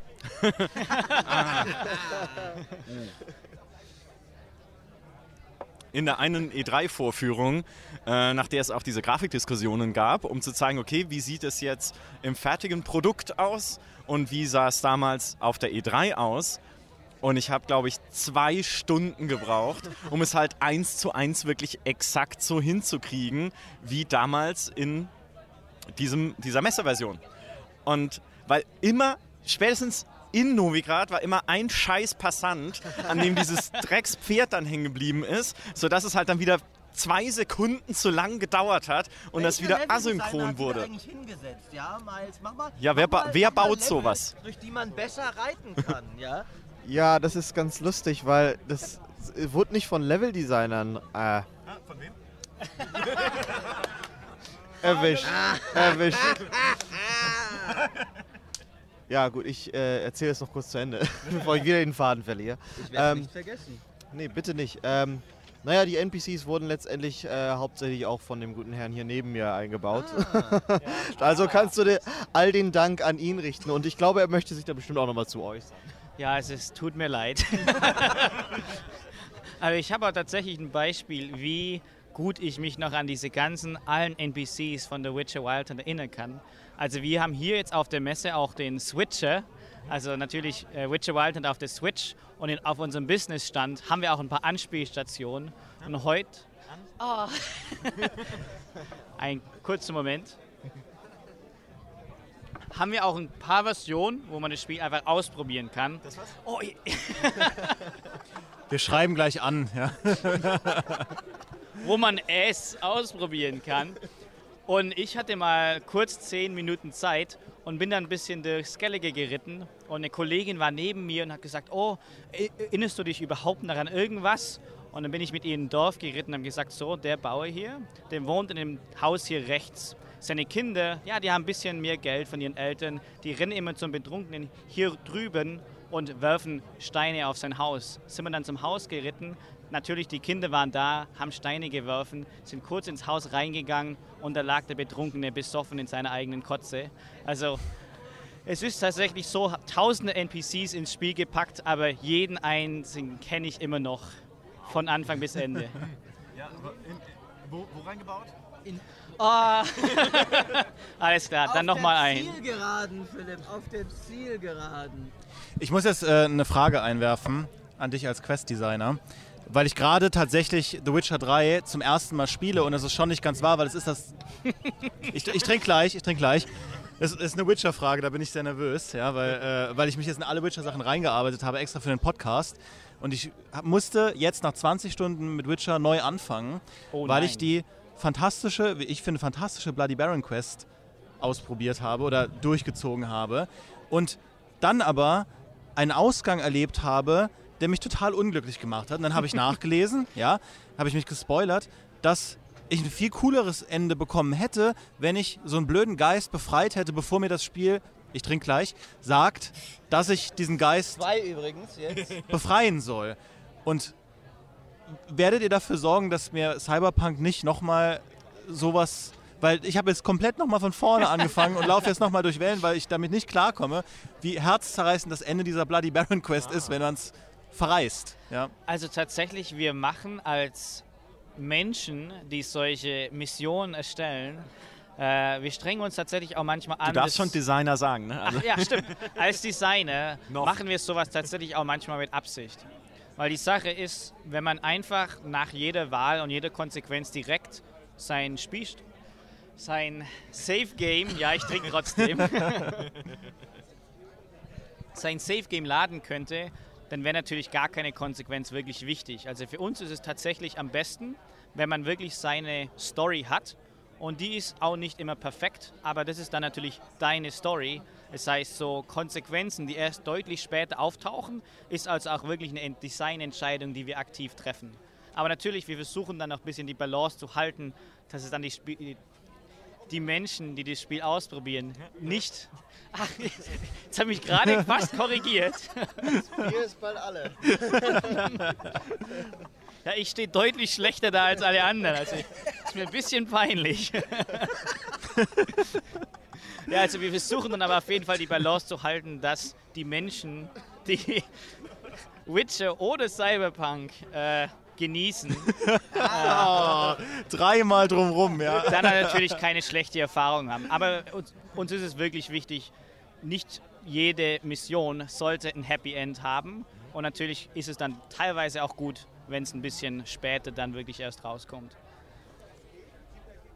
Ich äh, bin trotzdem traurig darüber, aber das fand ich ist eine sehr Aber ist auch einleuchtende gut, Erklärung. weil das natürlich die Emotionen, die wir wollen, dass nach der Bloody Baron Quest sollte man natürlich auch nicht unbedingt. Oh, Ah, endlich, Das, endlich. das erste Mal. Gute Frage, Dimi. Sehr gute Frage, die du da gestellt hast. Ja. Jetzt sind wir beide tatsächlich. dann noch zum Witcher. Ja. Nee, aber also uns ist es wirklich wichtig, dass man sich ja manchmal traurig fühlt, weil wir wollen ein bisschen so diese ganze Reichweite an Emotionen auch ein bisschen auskosten. Also ich würde mal sagen, wenn man sich nach der Bloody Baron Mission richtig toll fühlt, dann haben wir wahrscheinlich ja unseren Job nicht äh, besonders gut gemacht. Oder man ist halt ein Psychopath. Ja. ja, ich fand es eigentlich nett. Also nettes Beisammensein so irgendwie. Nette Familienzusammenführung am Ende. Ja, Ähm, was ich gesagt habe. Ja. ähm, was, wa- was mich vielleicht noch interessieren würde, bevor wir vielleicht äh, die, die Fragen mal ans Plenum öffnen oder ans Publikum. Genau. Äh, wäre eine letzte Frage, das ist nämlich die, die ich äh, ganz zu Anfang schon stellen wollte, als sie mir nicht mehr eingefallen ist. Ihr habt ja jetzt auf der E3 dieselbe Prä Präsentation gezeigt äh, wie auf der Gamescom. Habt ihr denn an dieser Vorführversion zwischen den Messen auch nochmal gearbeitet und nochmal Sachen verändert oder verbessert? Hauptsächlich haben wir schlechte Witze rausgeschmissen und durch andere schlechte ersetzt. ähm, es gibt übrigens eine Änderung an der äh, Demo, die mir jetzt bewusst wäre, wirklich. Und das ist die Farbe des UI. Ah. Ja, äh, in der neu, neuen Version, also die wir jetzt hier auf der Gamescom gezeigt haben, ist das UI tatsächlich rot und nicht Mhm. dieser ähm, gelblich-braune Ton. Ja. Ähm, die Präsentation, ja, da haben wir tatsächlich, aber das waren eher Textkürzungen, weil ähm, wir letztendlich das Gefühl hatten, dass die ähm, ja, diese Demo, die wir ja jetzt äh, gezeigt haben, ist ja letztendlich doch etwas langatmiger als die, die letztes Jahr. Mhm. Äh, in dem Sinne, dass sie halt einfach ein bisschen tiefer in die Materie geht und entsprechend auch äh, sich so die Zeit nimmt, um äh, diese zu beleuchten. Und da haben wir halt dann einfach versucht, ob wir nicht einige Sachen ein bisschen schneller doch über den Kamm kriegen können. Damit es halt irgendwie, dass man auch vielleicht zwei Minuten da wegkriegt oder so, dass es halt einfach ein bisschen dynamischer ist. Weil immer noch äh, gilt halt da der Anspruch, dass man halt sagen muss, dass so eine Demo halt auch schön anzusehen äh, sein muss. Ähm, man will ja eben eher das äh, nicht nur darstellen, wie, wie ähm, das Spiel funktioniert, sondern eben auch, wie es sich anfühlt, es zu zocken. Ja? Ähm, also das auch so abstrakt das jetzt auch klingt. Ja? Ja, du hast es sehr, du hast es sehr, sehr schön erklärt. Ja? Nein, das ist wirklich schön erklärt. Ähm, Ähm, Mhm. Ja, äh, also und insofern, äh, dann gab es halt einige Sachen, wo ähm, unsere Spieler gesagt haben, ah Mann, unsere, äh, Du hast es bald geschafft, bald kommen die un- un- unsere, unsere Zocker ge ähm, ge gesagt haben, ja, wir würden das hier gerne anders machen, weil es wäre erstens für uns einfacher, nach dem 20. Mal immer noch das so zu machen äh, oder äh, es, es sieht halt ein bisschen beeindruckender aus. Ähm, und dann reagieren wir da natürlich in, in dem Skript drauf. Also ähm, ein Beispiel dafür wäre, da ist es vielleicht ein bisschen doof, da jetzt genau auch äh, zu reden, ohne dass wir das jetzt so zeigen können, ehrlich letztendlich. Also, ähm, aber da gibt es so einige kleinere Momente, wo wir, die wir auch dann teilweise auch immer wieder während der ähm, Conventions tatsächlich äh, tweaken. Und das können dann so Sachen sein, wo äh, ein Spieler, ach, dann feststellt, hey, wir ist so mehr oder weniger unabsichtlich oder ich habe das hier probiert und das hat ganz gut geklappt. Probiert das doch auch mal und dann versucht man einfach damit ein bisschen zu arbeiten. Ja, genau. Aber ja, also auch zur direkten Version der Mission an sich. Also wir haben in dem Fall die Version der E3 zum Großteil behalten, mit nur wenigen Änderungen, jetzt beispielsweise auf unserer Seite bei der Mission, weil die Sache ist, während ein Designer an so einer Mission arbeitet, wird die natürlich auch wieder instabil. Das heißt, wir machen dann immer noch, wir packen neue Sachen rein, verändern ein paar Sachen und dann kann es auch wieder sich neue Fehler einschleichen. Das heißt, nachdem wir die Version erstmal so hatten, haben wir natürlich die jetzt direkt für die Gamescom auch so beibehalten, aber natürlich dann im Hintergrund noch an neuen Sachen wieder dann gewerkelt. Aber die haben natürlich dann nicht die Version für die Gamescom kaputt gemacht. Und letztendlich muss man ja auch immer gucken, dass, ähm, wie ich halt eingangs schon erwähnt hatte, ist unser Anspruch ja, dass wir ähm, den Content, den wir für unsere Demonstrationen eben erarbeiten, dass der eben auch echter Teil des Projektes ist ähm, und eben auch in der finalen Version äh, so vorkommen soll, möglichst. Und äh, wenn man dann irgendwann mal an so einen Punkt kommt, dann muss man halt dann auch nicht mehr viel ändern. Äh, dann kommen die meisten Änderungen eher dadurch, dass, wie ich wieder gesagt habe, wenn man die Puzzleteile zusammensteckt, also andere Quests dann äh, fertig macht, äh, vielleicht die, äh, den, den kompletten Open-World-Content eingebaut hat, dass man dann guckt, okay, wie spielt sich das und wenn sich das dann noch immer äh, konsequent und äh, richtig anfühlt, dann kann man es halt dann auch gerne so lassen. Also Mhm. und an, ansonsten muss man da halt eben nochmal Hand anlegen und äh, tweaken. dann würde ich Schluck und dann können wir es ins Plenum noch einen Schluck, dann öffnen wir die Runde. Hat jemand. Äh, Wir brauchen da jetzt, glaube ich, äh, also äh, würde man sagen, ihr behaltet euer Mikro und einer von uns geht Nee, um. das hier ist, habe ich mir sagen lassen, das dann, längere. Dann tauschen wir Ja. die, weil die Wir- Fragen sind ja an euch gerichtet. Ach so. Und äh, ich kann es gerne machen, sonst gerne einer von euch. Muss nämlich auch das Handy immer hin und her tragen. Ah, Holger macht. Aber äh, wir brauchen auch noch das Handy muss hin und her getragen werden. Weil sonst hören ja die Discord-Leute entweder den Fragensteller nicht oder die Antwort nicht. Ah, das kriege ich, das kriege ich, ich krieg das hin. Ich krieg das hin. Ihr hört mich jetzt. So. Das Äh. ist Holger, sagt alle Hallo zu Holger. Äh, wir haben ihn vorher schon. Hi. So, Fragen an Miles oder Philipp melden und Holger wird euch äh, auf euch zukommen. Ich glaube, du warst zuerst. Frage, gilt das Trinkspiel immer noch? ja, Ich muss jetzt auch nochmal spielen. Hallo erstmal, also eine Frage, welche ich mir gestellt habe, ob es möglich sein wird, Cyberpunk ohne Cyberimplantate zu spielen. Also wir wollen natürlich sehr viel Freiheit geben und man kann sich natürlich auch aussuchen, welche Implantat- Implantate man sich einsetzt. Aber die Sache ist natürlich auch, in 2077, in 2077 sind Cyberimplantate normal. Also es ist nicht so, als ob das eine Prothese wäre, es ist tatsächlich ein Fashion-Statement, wie wenn jemand, ist komplett normal. Das heißt, es kann natürlich auch sein, dass beispielsweise schon am Anfang des Spiels der Charakter gewisse Implantate hat. Also ich kann jetzt noch nicht direkt sagen, wie genau man sich das vorstellen kann. Aber was ich sagen kann, auf jeden Fall Cyberimplantate, also ein Mensch komplett ohne Implantate wäre in Night City eigentlich ganz extrem ungewöhnlich. Hi. Ähm, ich habe tatsächlich eine Frage gar nicht unmittelbar zum Spiel, sondern zu euren schönen Giveaways, die ja immer exklusiv sind. Ich hätte wahnsinnig gern so eine Figur gehabt damals und wollte mal fragen, A, äh, die wird ja wahrscheinlich so nicht mehr kommen, aber gibt es noch Pläne in der Richtung, dass neben der leider ja männlichen äh, Deluxe Edition oder Special Edition Figur auch noch andere kommen? Oder wisst ihr da überhaupt was zu? Äh, Stunde der Wahrheit. Ja, also tatsächlich ist es so, dass ähm, erstmal sind wir da nicht wirklich die richtige Zielgruppe, um die Frage zu stellen, weil wir Entwickler sind. Ähm, mit sowas sich, befassen sich dann doch eher so vielleicht der Fabian, also in die Richtung.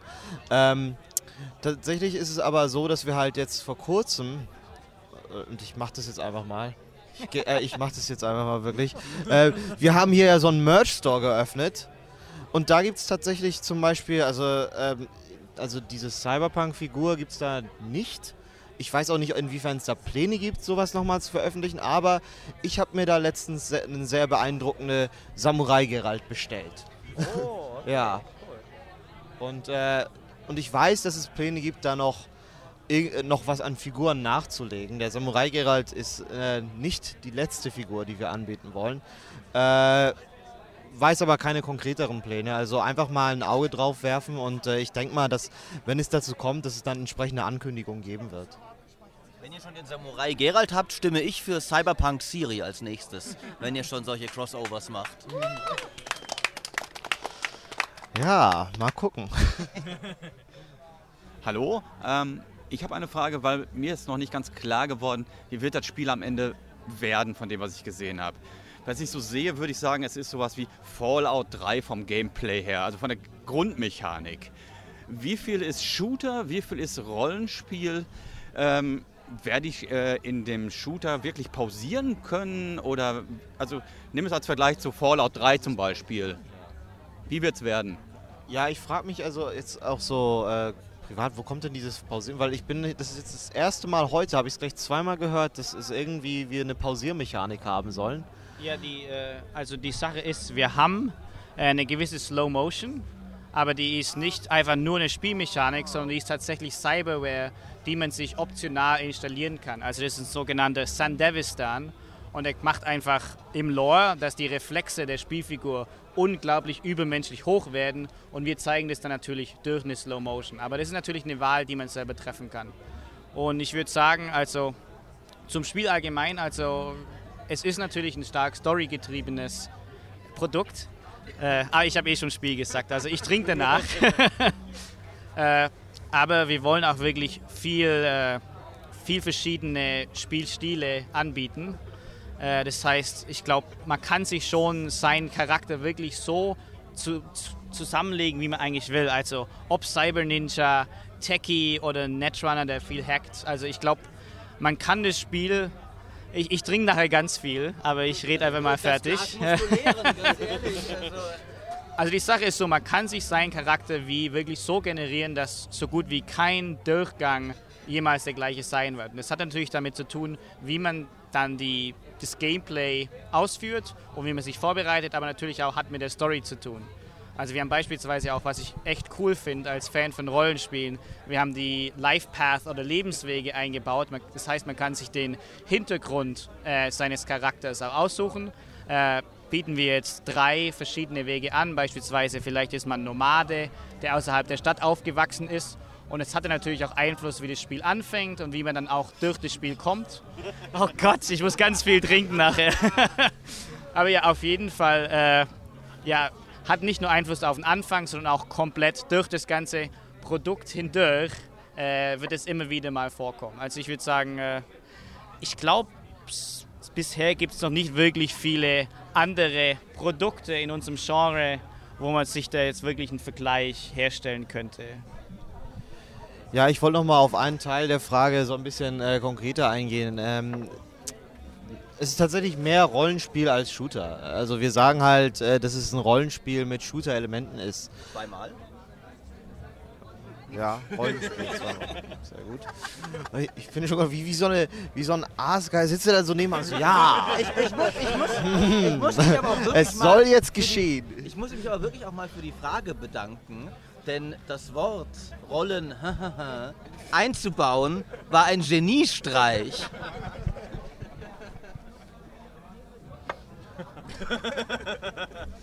Okay. ja, Punkt. Ja, ich habe am Dienstag die Demo gesehen. Hat mir auch ganz gut gefallen. Ähm, ich hätte ein Problem gehabt äh, mit äh, der Gegner-KI. Die fand ich noch irgendwie etwas dümmlich, sage ich jetzt mal. Die sind noch ein bisschen in die, äh, in die Kugeln vielleicht auch reingerannt. Ist das ein Problem vielleicht auch der Messe-Demo, dass man vielleicht die Schwierigkeit da runterstellt, damit auch der, der Vorspielende jetzt nicht unbedingt stirbt oder so? Das wäre ja auch doof. Äh, das zum Teil, aber es liegt halt natürlich auch daran, dass es eben, wie gesagt, ein äh, nicht fertiges äh, Produkt ist, an dem wir auch immer noch äh, weiter feilen. Ähm, und Gegner-KI ist tatsächlich eine unserer größeren Baustellen, die wir auch wirklich noch äh, aktiv ausbauen, ähm, wo wir auch noch recht hohe Ambitionen haben. Kann ich leider nicht näher drauf eingehen, aber es ist halt ähm, besonders also ich glaube, da haben wir echt zwei, ohne das jetzt so, so Schulterklopfen wirken zu wollen, ähm, zwei Disziplinen hier sitzen, die es besonders betrifft. Also als Leveldesigner ähm, und... Ja, naja, gut. Als, als äh, Quest Designer... ist Als noch mehr Quest-Designer ist es halt echt genau, äh, also in unserem Interessengebiet, dass eben äh, die KI auch entsprechend gut funktioniert. Und äh, wir profitieren da tatsächlich immens von, wenn die KI möglichst äh, intelligent ist, weil wir eben halt ein höheres Grad an Flexibilität mit unseren äh, sowohl Quests als auch Locations bekommen. Ähm, und das eben sich dann auch positiv auf die Qualität unserer Arbeit auswirken kann. Ähm, tatsächlich programmieren wir die natürlich nicht selber, also wir sind ein bisschen abhängig von dem, was uns da geliefert wird, ähm, aber haben da natürlich dann eben entsprechend großes Eigeninteresse dran. Äh, und wie gesagt, je besser die äh, AI dann ist, desto mehr Möglichkeiten, coole Dinge einzubauen, bekommen wir dann letztendlich auch. Ja, und ich würde es aber wirklich schon mal sagen, Miles hat schon erwähnt, wir haben da recht hohe Ambitionen. Und die Sache ist dann natürlich auch, wenn man hohe Ambitionen hat, muss da wirklich auch einiges wirklich eingebaut werden. Und dann ist es natürlich auch deutlich länger, eine, würde ich mal sagen, Baustelle, als wenn wir schon mal sagen würden, nee, ist gut, wenn die einfach simpel ist, dann funktioniert alles. Aber wir sagen wirklich, wir wollen was wirklich Interessantes hier machen, dann dauert es manchmal noch ein bisschen länger, bis die dann auch wirklich komplett zusammenkommt.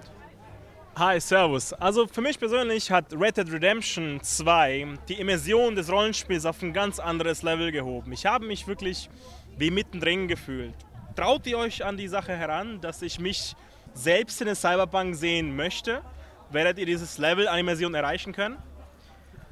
Ja, also äh, ich würde es nicht einen direkten Vergleich anstellen, äh, aber äh, auf jeden Fall ja, Immersion ist uns wichtig. Also war uns schon bei The Witcher natürlich unglaublich wichtig, aber jetzt bei, Cy äh, bei Cyberpunk als Rollengame oder RPG, äh, natürlich, wir haben jetzt auch einen.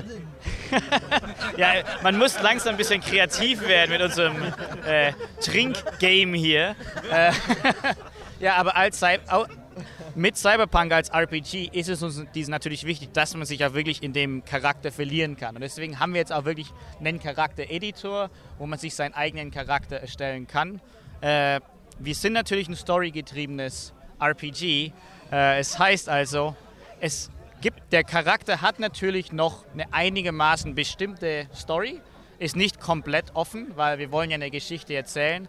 Aber wir versuchen, also die Immersion ist wirklich ein sehr äh, wichtiger Teil unserer Entwicklung. Und beispielsweise, wir haben auch die Wahl getroffen der äh, Perspektive. Das ist natürlich die First-Person-Perspective. War ein Grund dafür war auch wirklich die Immersion, weil wir sagen wollten, äh, Cyberpunk ist äh, oppressive. Äh, es soll wirklich niederdrückend wirken, weil natürlich die Stadt ist riesig und es wirkt einfach nochmal ganz anders, wenn man das dann auch wirklich mit seinen eigenen Augen sehen kann. Also Immersion überall. Äh, beispielsweise auch, ich kann sagen, das mm, UI behandelt wir auch als Teil äh, der Welt. Das ist also nicht nur, was du als äh, Zocker siehst, sondern auch wirklich, was dein Charakter wie sieht, dank ihres Augenimplantats. Wir wollen also wirklich im besten Falle, wenn man Cyberpunk zockt, äh, fühlt man sich auch wirklich wie der Charakter, den man denn da so äh, zockt.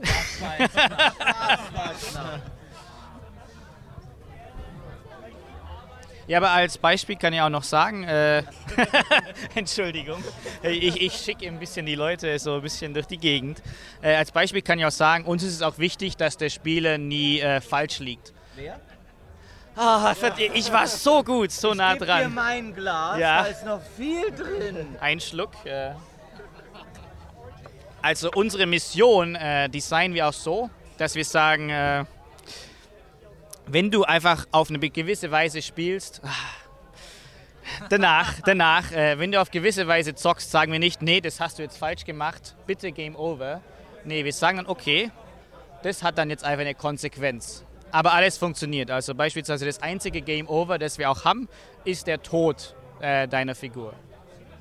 Würde es möglich sein, in den gewissen, ich sag mal, Fraktionen in Cyberpunk 2077 auch Führungspositionen einzunehmen? Ist man immer nur der Lakai und verändert sich das, ich möchte nicht sagen Level der Aufgaben, äh, aber die, die Art und Weise der Aufgaben? Oder hat man teilweise auch äh, die Möglichkeit, anderen Aufgaben zu delegieren, um zum Beispiel als ähm, Voodoo Boy in den eigenen Reihen der Voodoo Boys aufzusteigen oder als Corporate auch Karriere zu machen? Äh, also ich will jetzt natürlich nicht zu viel zu dem Thema sagen, weil es kommt natürlich jetzt auch in den Bereich von äh, Spoilern rein. Aber als Beispiel kann ich sagen, also im Spiel äh, gewinnen wir auch so etwas, das wir Street Cred nennen. Und natürlich, je mehr wir Missionen wir machen und je mehr die Leute uns in der Stadt kennen, desto größere Sachen bieten die uns an. Und beispielsweise viele Shops oder Services in Cyberpunk sind auch leicht, äh, sagen wir mal, illegal.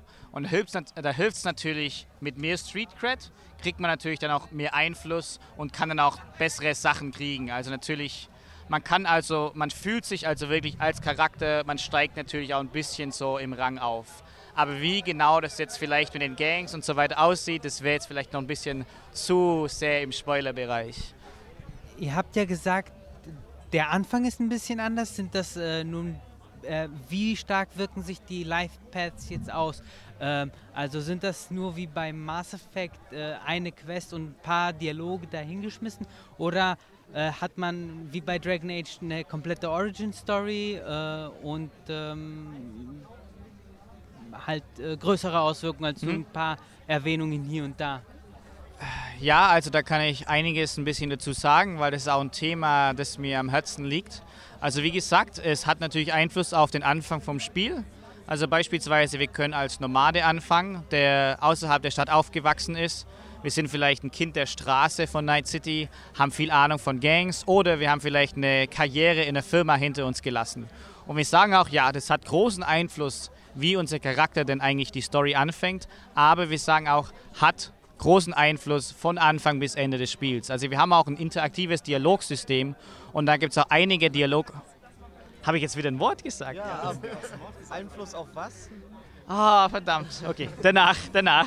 Also wir haben ein interaktives Dialogsystem und da gibt es auch einige Dialogoptionen, die speziell für deinen Lebensweg geeignet sind. Also beispielsweise, wenn wir jetzt mit einem Charakter über ein Auto reden, hat wahrscheinlich ein Nomade, ein bisschen Mad Max-Style, ein bisschen mehr Ahnung und kann dann nochmal was anderes sagen. Und wir gehen auch wirklich so weit, dass gewisse Quests auf komplett andere Weise gelöst werden können. Weil natürlich Cyberpunk gibt es viele verschiedene Arten, gibt es Geschichten der Straße, aber jetzt sagen wir mal, wenn wir eine Mission haben, die im Corporate-Bereich spielt, in der Firma, wenn wir jetzt natürlich einen Charakter spielen, der in der Vergangenheit in der Firma gearbeitet hat, dann hat er komplett andere Erlebnisse gemacht und kann dann auch ganz anders mit den Menschen hier umgehen. Also der hat dann viel mehr Freiheit, beispielsweise in der Mission hier. Und es ist tatsächlich nicht nur der Life Path, es sind auch unsere Skills oder unsere Attributes. Also beispielsweise ein besonders starker Charakter hat dann vielleicht auch mal Dialogoptionen, die nochmal ein bisschen äh, bedrohlicher wirken. Oder ein Charakter, der viele Skills in Engineering hat, kann dann auch noch ein bisschen über die Technik reden. Also für uns ist es wirklich wichtig, die Wahl, die wir jetzt am Anfang treffen und auch wie wir unseren Charakter generieren, hat von Anfang bis Ende große Auswirkungen. Okay, ich nehme euch dabei bei Wort. Meine zweite Frage geht jetzt bei den Begleitern, die man hat. Wird das, ähm, haben die, äh, ich sage jetzt mal, eine größere Rolle als in The Witcher 3?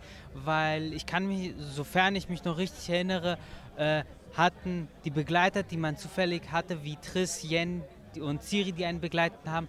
Das war ein sehr kleines Teil des Spiels. Also man war die meiste Zeit als Lone Wolf, als Geralt allein unterwegs. Hat man in Cyberpunk ähm, jetzt öfters Interaktion mit den Begleitern als äh, in The Witcher? Und haben die auch mehr Dialog mit denen? Ja, also ist eine gute Frage. Also auf jeden Fall, ich kann sagen, Cyberpunk ist kein äh, Party-RPG wie beispielsweise Dragon Age oder Mass Effect. Also zum Großteil, wir spielen wie unseren eigenen Charakter, aber natürlich im Laufe der Story geht es immer wieder darum, dass wir einen Begleiter haben, wie beispielsweise Jackie, den wir schon kennen. Und äh, ich würde mal sagen, ganz allgemein ohne Spoiler, also gibt schon einige Missionen, in denen wir wirklich mit unseren Begleitern unterwegs sind und wir können natürlich auch viele verschiedene äh, Wahlen treffen, wie die Missionen dann vonstatten gehen und es hat natürlich auch Einfluss auf unsere Begleiter. Aber beispielsweise es gibt auch mh, gewisse Teile, wo wir uns einfach entscheiden können, einem Begleiter zu sagen, nee, ich habe jetzt keine Lust, dass du mit mir kommst, ich mache das jetzt lieber alleine. Also für uns ist es wirklich so, wir machen das nicht wie ein System, wir wollen es wirklich so machen, dass es realistisch wirkt. Also das ist jetzt tatsächlich ein Charakter, ein Mensch und er will mir jetzt helfen und ich kann natürlich damit umgehen, wie ich will. So, meine Frage ist, was sind die maximalen Möglichkeiten zum Beispiel in einer Quest? Weil ihr habt ja schon benannt, es ist eingegrenzt jetzt von den Fähigkeiten, was man jetzt in einem Durchlauf machen kann. Aber was ist, wenn man so lange durchspielt, bis man jede Möglichkeit rausbekommt, so nach eurem aktuellen Stand so? Also jetzt mal ohne nachgerechnet zu haben, würde ich sagen, Cyberpunk durchzuzocken äh, und jede einzelne Möglichkeit, die es überhaupt gibt, auszukosten im Gameplay und in der Story, ich glaube, da müsste man schon tausend Jahre alt werden. Ich, ich, ich glaube halt auch, dass das äh, Spannende an, an Cyberpunk, vor allem im, nochmal äh, im Gegensatz zu Witcher, ist, dass ich glaube, die Fülle an Möglichkeiten, die der Spieler hat, ähm, sowohl im Bezug auf die Möglichkeit wie Quests, aber auch eben äh, generell die Gameplay. Äh, Aus, Auswahlmöglichkeiten, die man hat, äh, sorgen halt dafür, dass der Spieler halt wirklich super hohe Anzahl an äh, einzigartigen Möglichkeiten hat, das Spiel durchzuspielen. Also es ist wahrscheinlich tatsächlich so eher so, dass am Ende kein Playthrough dem anderen gleicht. Ja. Ähm, und ähm, wenn man sich wirklich auf so ein Entscheidungslevel begibt, wo es halt die Frage ist, okay, töte ich oder töte ich nicht und äh, ähm, dass man dann eben sagen kann, dass da wirklich äh, jeder Spieler eine komplett einzigartige Erfahrung machen wird, wenn er Cyberpunk spielt. Ja, ich, ich mach ja schon. Ich mach das.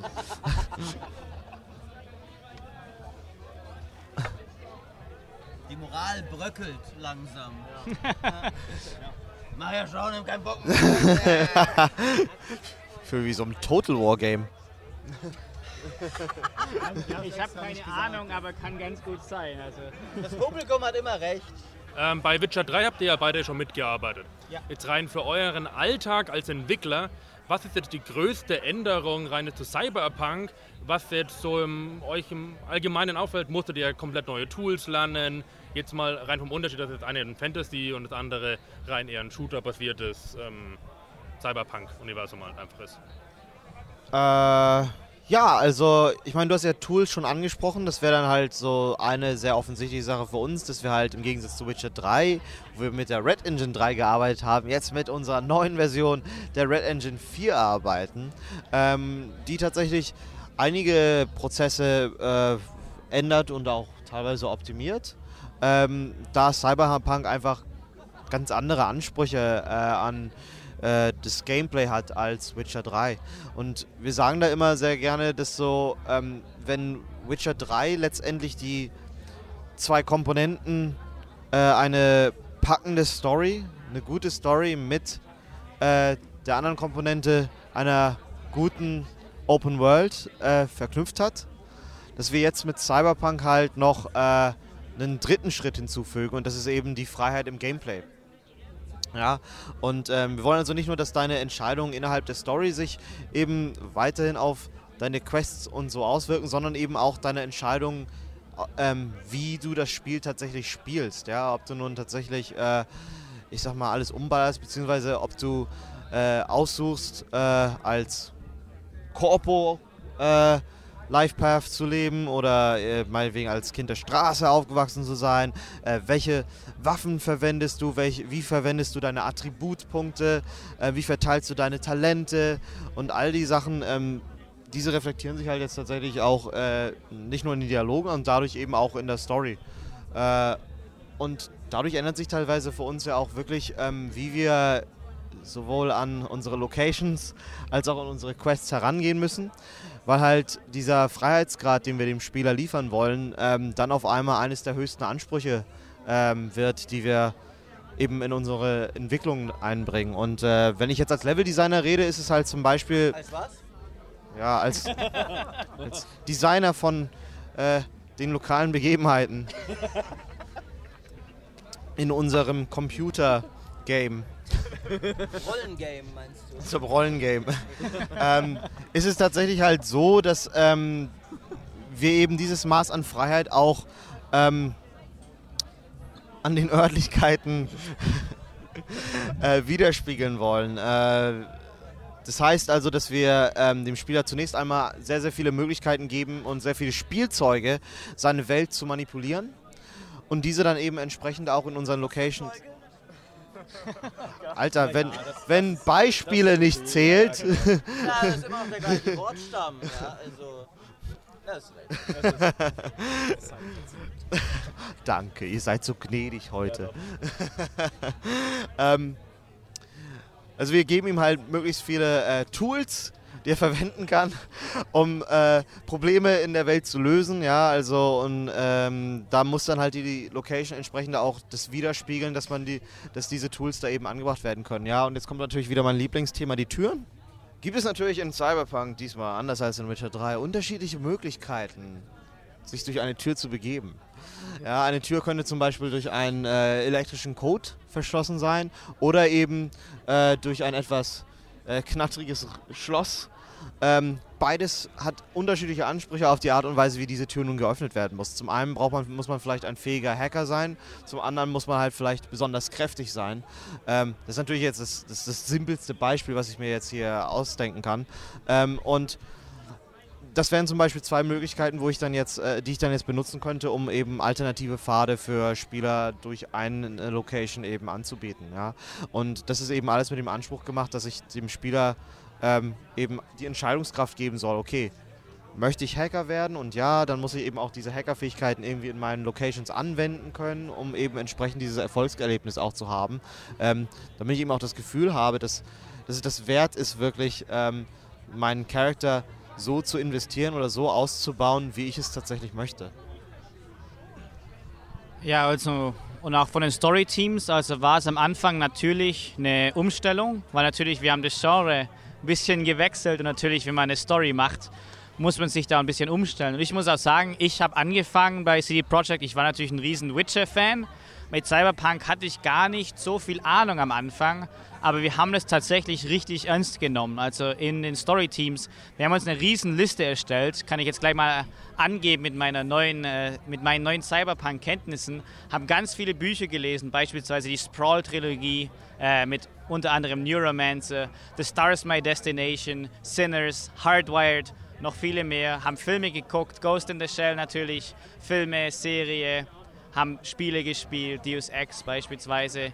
Wir haben also eine riesen Liste gehabt an Sachen, die wir einfach uns äh, anschauen mussten. Ah ja, ich merke, ich muss nachher nochmal trinken. aber ja. Ich habe jetzt nicht gesehen, aber Miles hat sehr demonstrativ das Glas rübergestellt. Ein, ein, ein, guter, ein guter Freund, ja. Ja, aber auf jeden Fall, wir haben das sehr ernst genommen. Das heißt, für die ersten Wochen haben wir uns wirklich diese ganzen, das, das ganze, die ganzen Kenntnisse wirklich angeeignet.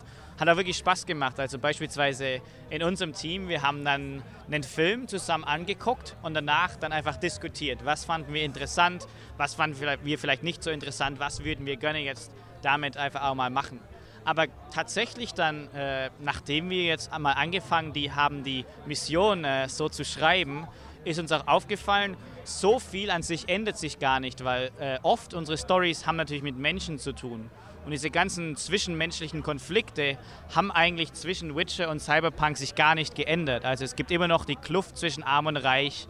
Äh, natürlich Leute haben Hass, haben Liebe und so viele Sachen sind eigentlich noch relativ ähnlich. Also es gibt viele Quests in The Witcher, die könnte man dann doch relativ einfach in Cyberpunk übertragen, wenn man denn wollte. Aber natürlich, wir versuchen auch natürlich die interessanten Themen, die Cyberpunk, äh, das Genre aufgreift, dann auch nochmal in unsere Quests einzubauen und zu zeigen, wie das eigentlich Menschen dann berührt. Das ist dann natürlich dann doch nochmal ein Unterschied. Ich muss Hast du eine. zweimal Quests gesagt. Ne? Ja, also ich trinke dann auch gleich nochmal. Und einmal das äh, S-Wort. Ach, Spiel, ja. Dann trinke ich Oh, jetzt- jetzt hast du es zweimal. Ah, Ah, jetzt viermal. einfach. Alles klar. Genau, das Bier neigt sich dem Ende zu. Ähm, mein Handy-Akku auch. Das heißt, uns sind einfach technische Grenzen gesetzt des Leistbaren an diesem Abend. Ich würde sagen, wir machen noch eine Frage von euch. Ihr, die ihr hier vor Ort seid, könnt natürlich auch nach dem Podcast noch Fragen stellen. Also, wenn ihr möchtet. Es kann auch sein, dass ihr. Vielleicht schließt ihr euch auch irgendwo ein jetzt. Nö, in die Besenkammer oder so. Ähm, ihr, die ihr uns zuhört, äh, werdet sicher noch mehr von äh, Miles und Philipp hören, äh, denke ich. Also bis nächsten April. Ja, also darüber war, jetzt mein, Ja. das war jetzt mein dritter Podcast mit Maurice dieses Jahr. Das heißt, äh, bitte noch äh, viele mehr. Ja, ich würde sagen, wenn es in der Rate weitergeht, sind noch mindestens zwei fällig dieses Jahr. Ich muss auch, also da kann man ja auch mal festhalten, ihr seid auch beide schon zu Lieblingsgästen geworden. Unter den äh, Kommentaren zum Beispiel zu dem Modding-Podcast war dann einer, der gesagt hat, bester Podcast seit der Jubiläumsfolge, wo ihr beide da war. Das kann ja kein Zufall sein. Also wir haben euch gern, die Zuschauer haben euch, Zuhörer, ich sag immer Zuschauer im Podcast, was völlig bescheuert ist. Äh, heute stimmt's ja. Heute, heute stimmt's tatsächlich, genau. Äh, von daher ja, auf jeden Fall. Ähm, aber nun wollen wir noch zur letzten Frage kommen, denke ich. Genau. Ähm, genau, ihr hattet euch schon relativ lang. Ihr müsst euch jetzt einigen, wer sie stellen darf. Müssen wir das Handy nochmal? Ja. Ja, zur anschließenden Frage zu den ganzen Sachen. Ähm, wie ist es mit äh, Easter Eggs bei euch im Studio? Macht ihr das ähm, äh, als Team zusammen oder versteckt ihr das so alleine und äh, hofft darauf, dass jemand vom Team drüber stolpert? Oder?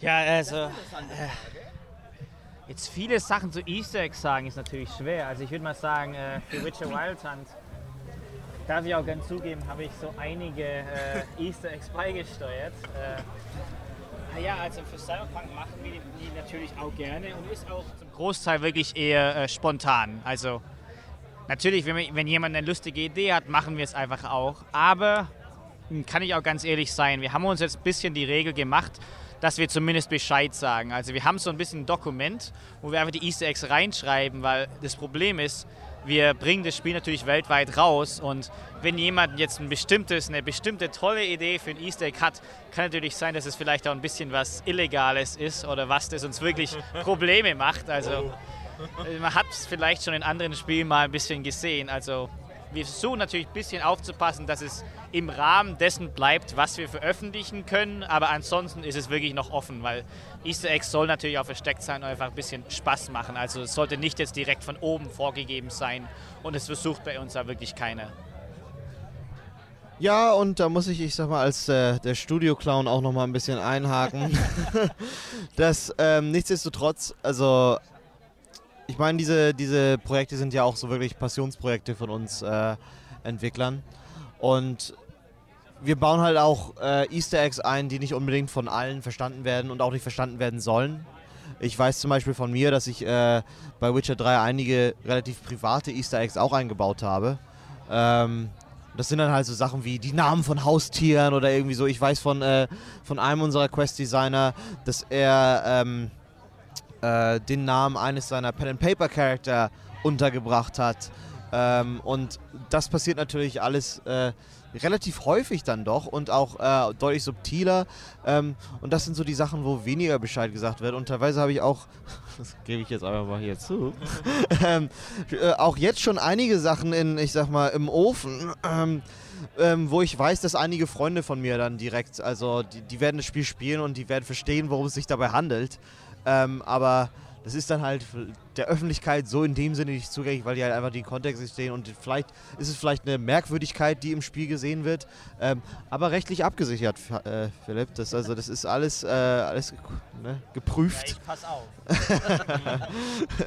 ähm, und insofern ist es tatsächlich immer so ein bisschen so ein Geben und Nehmen und äh, man muss einfach ein bisschen vernünftig sein und äh, letztendlich wollen wir aber alle Spaß haben und äh, wir Entwickler sind auch nur Menschen.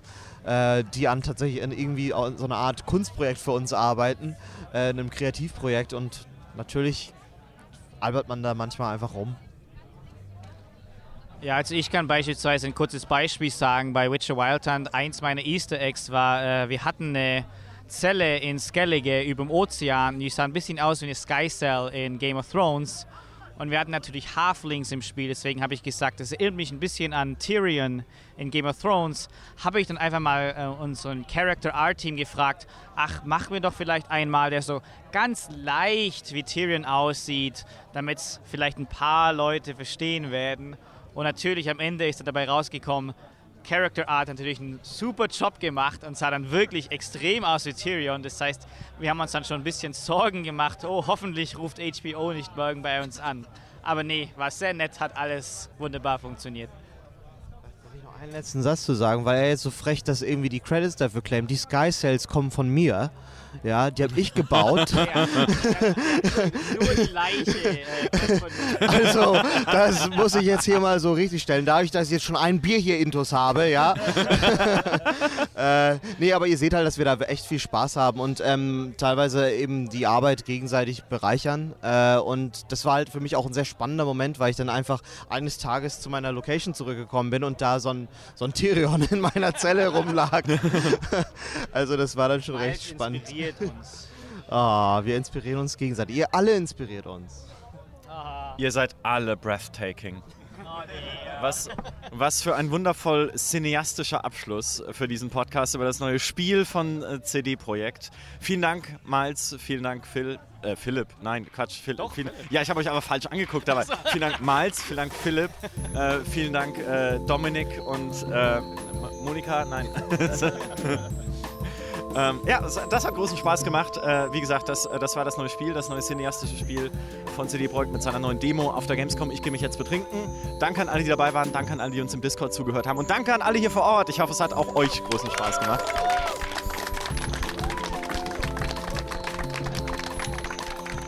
Und bis zum nächsten Mal. Tschüss. Tschüss. Adios.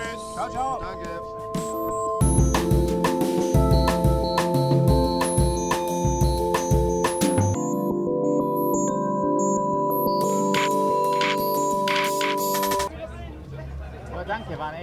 Ja.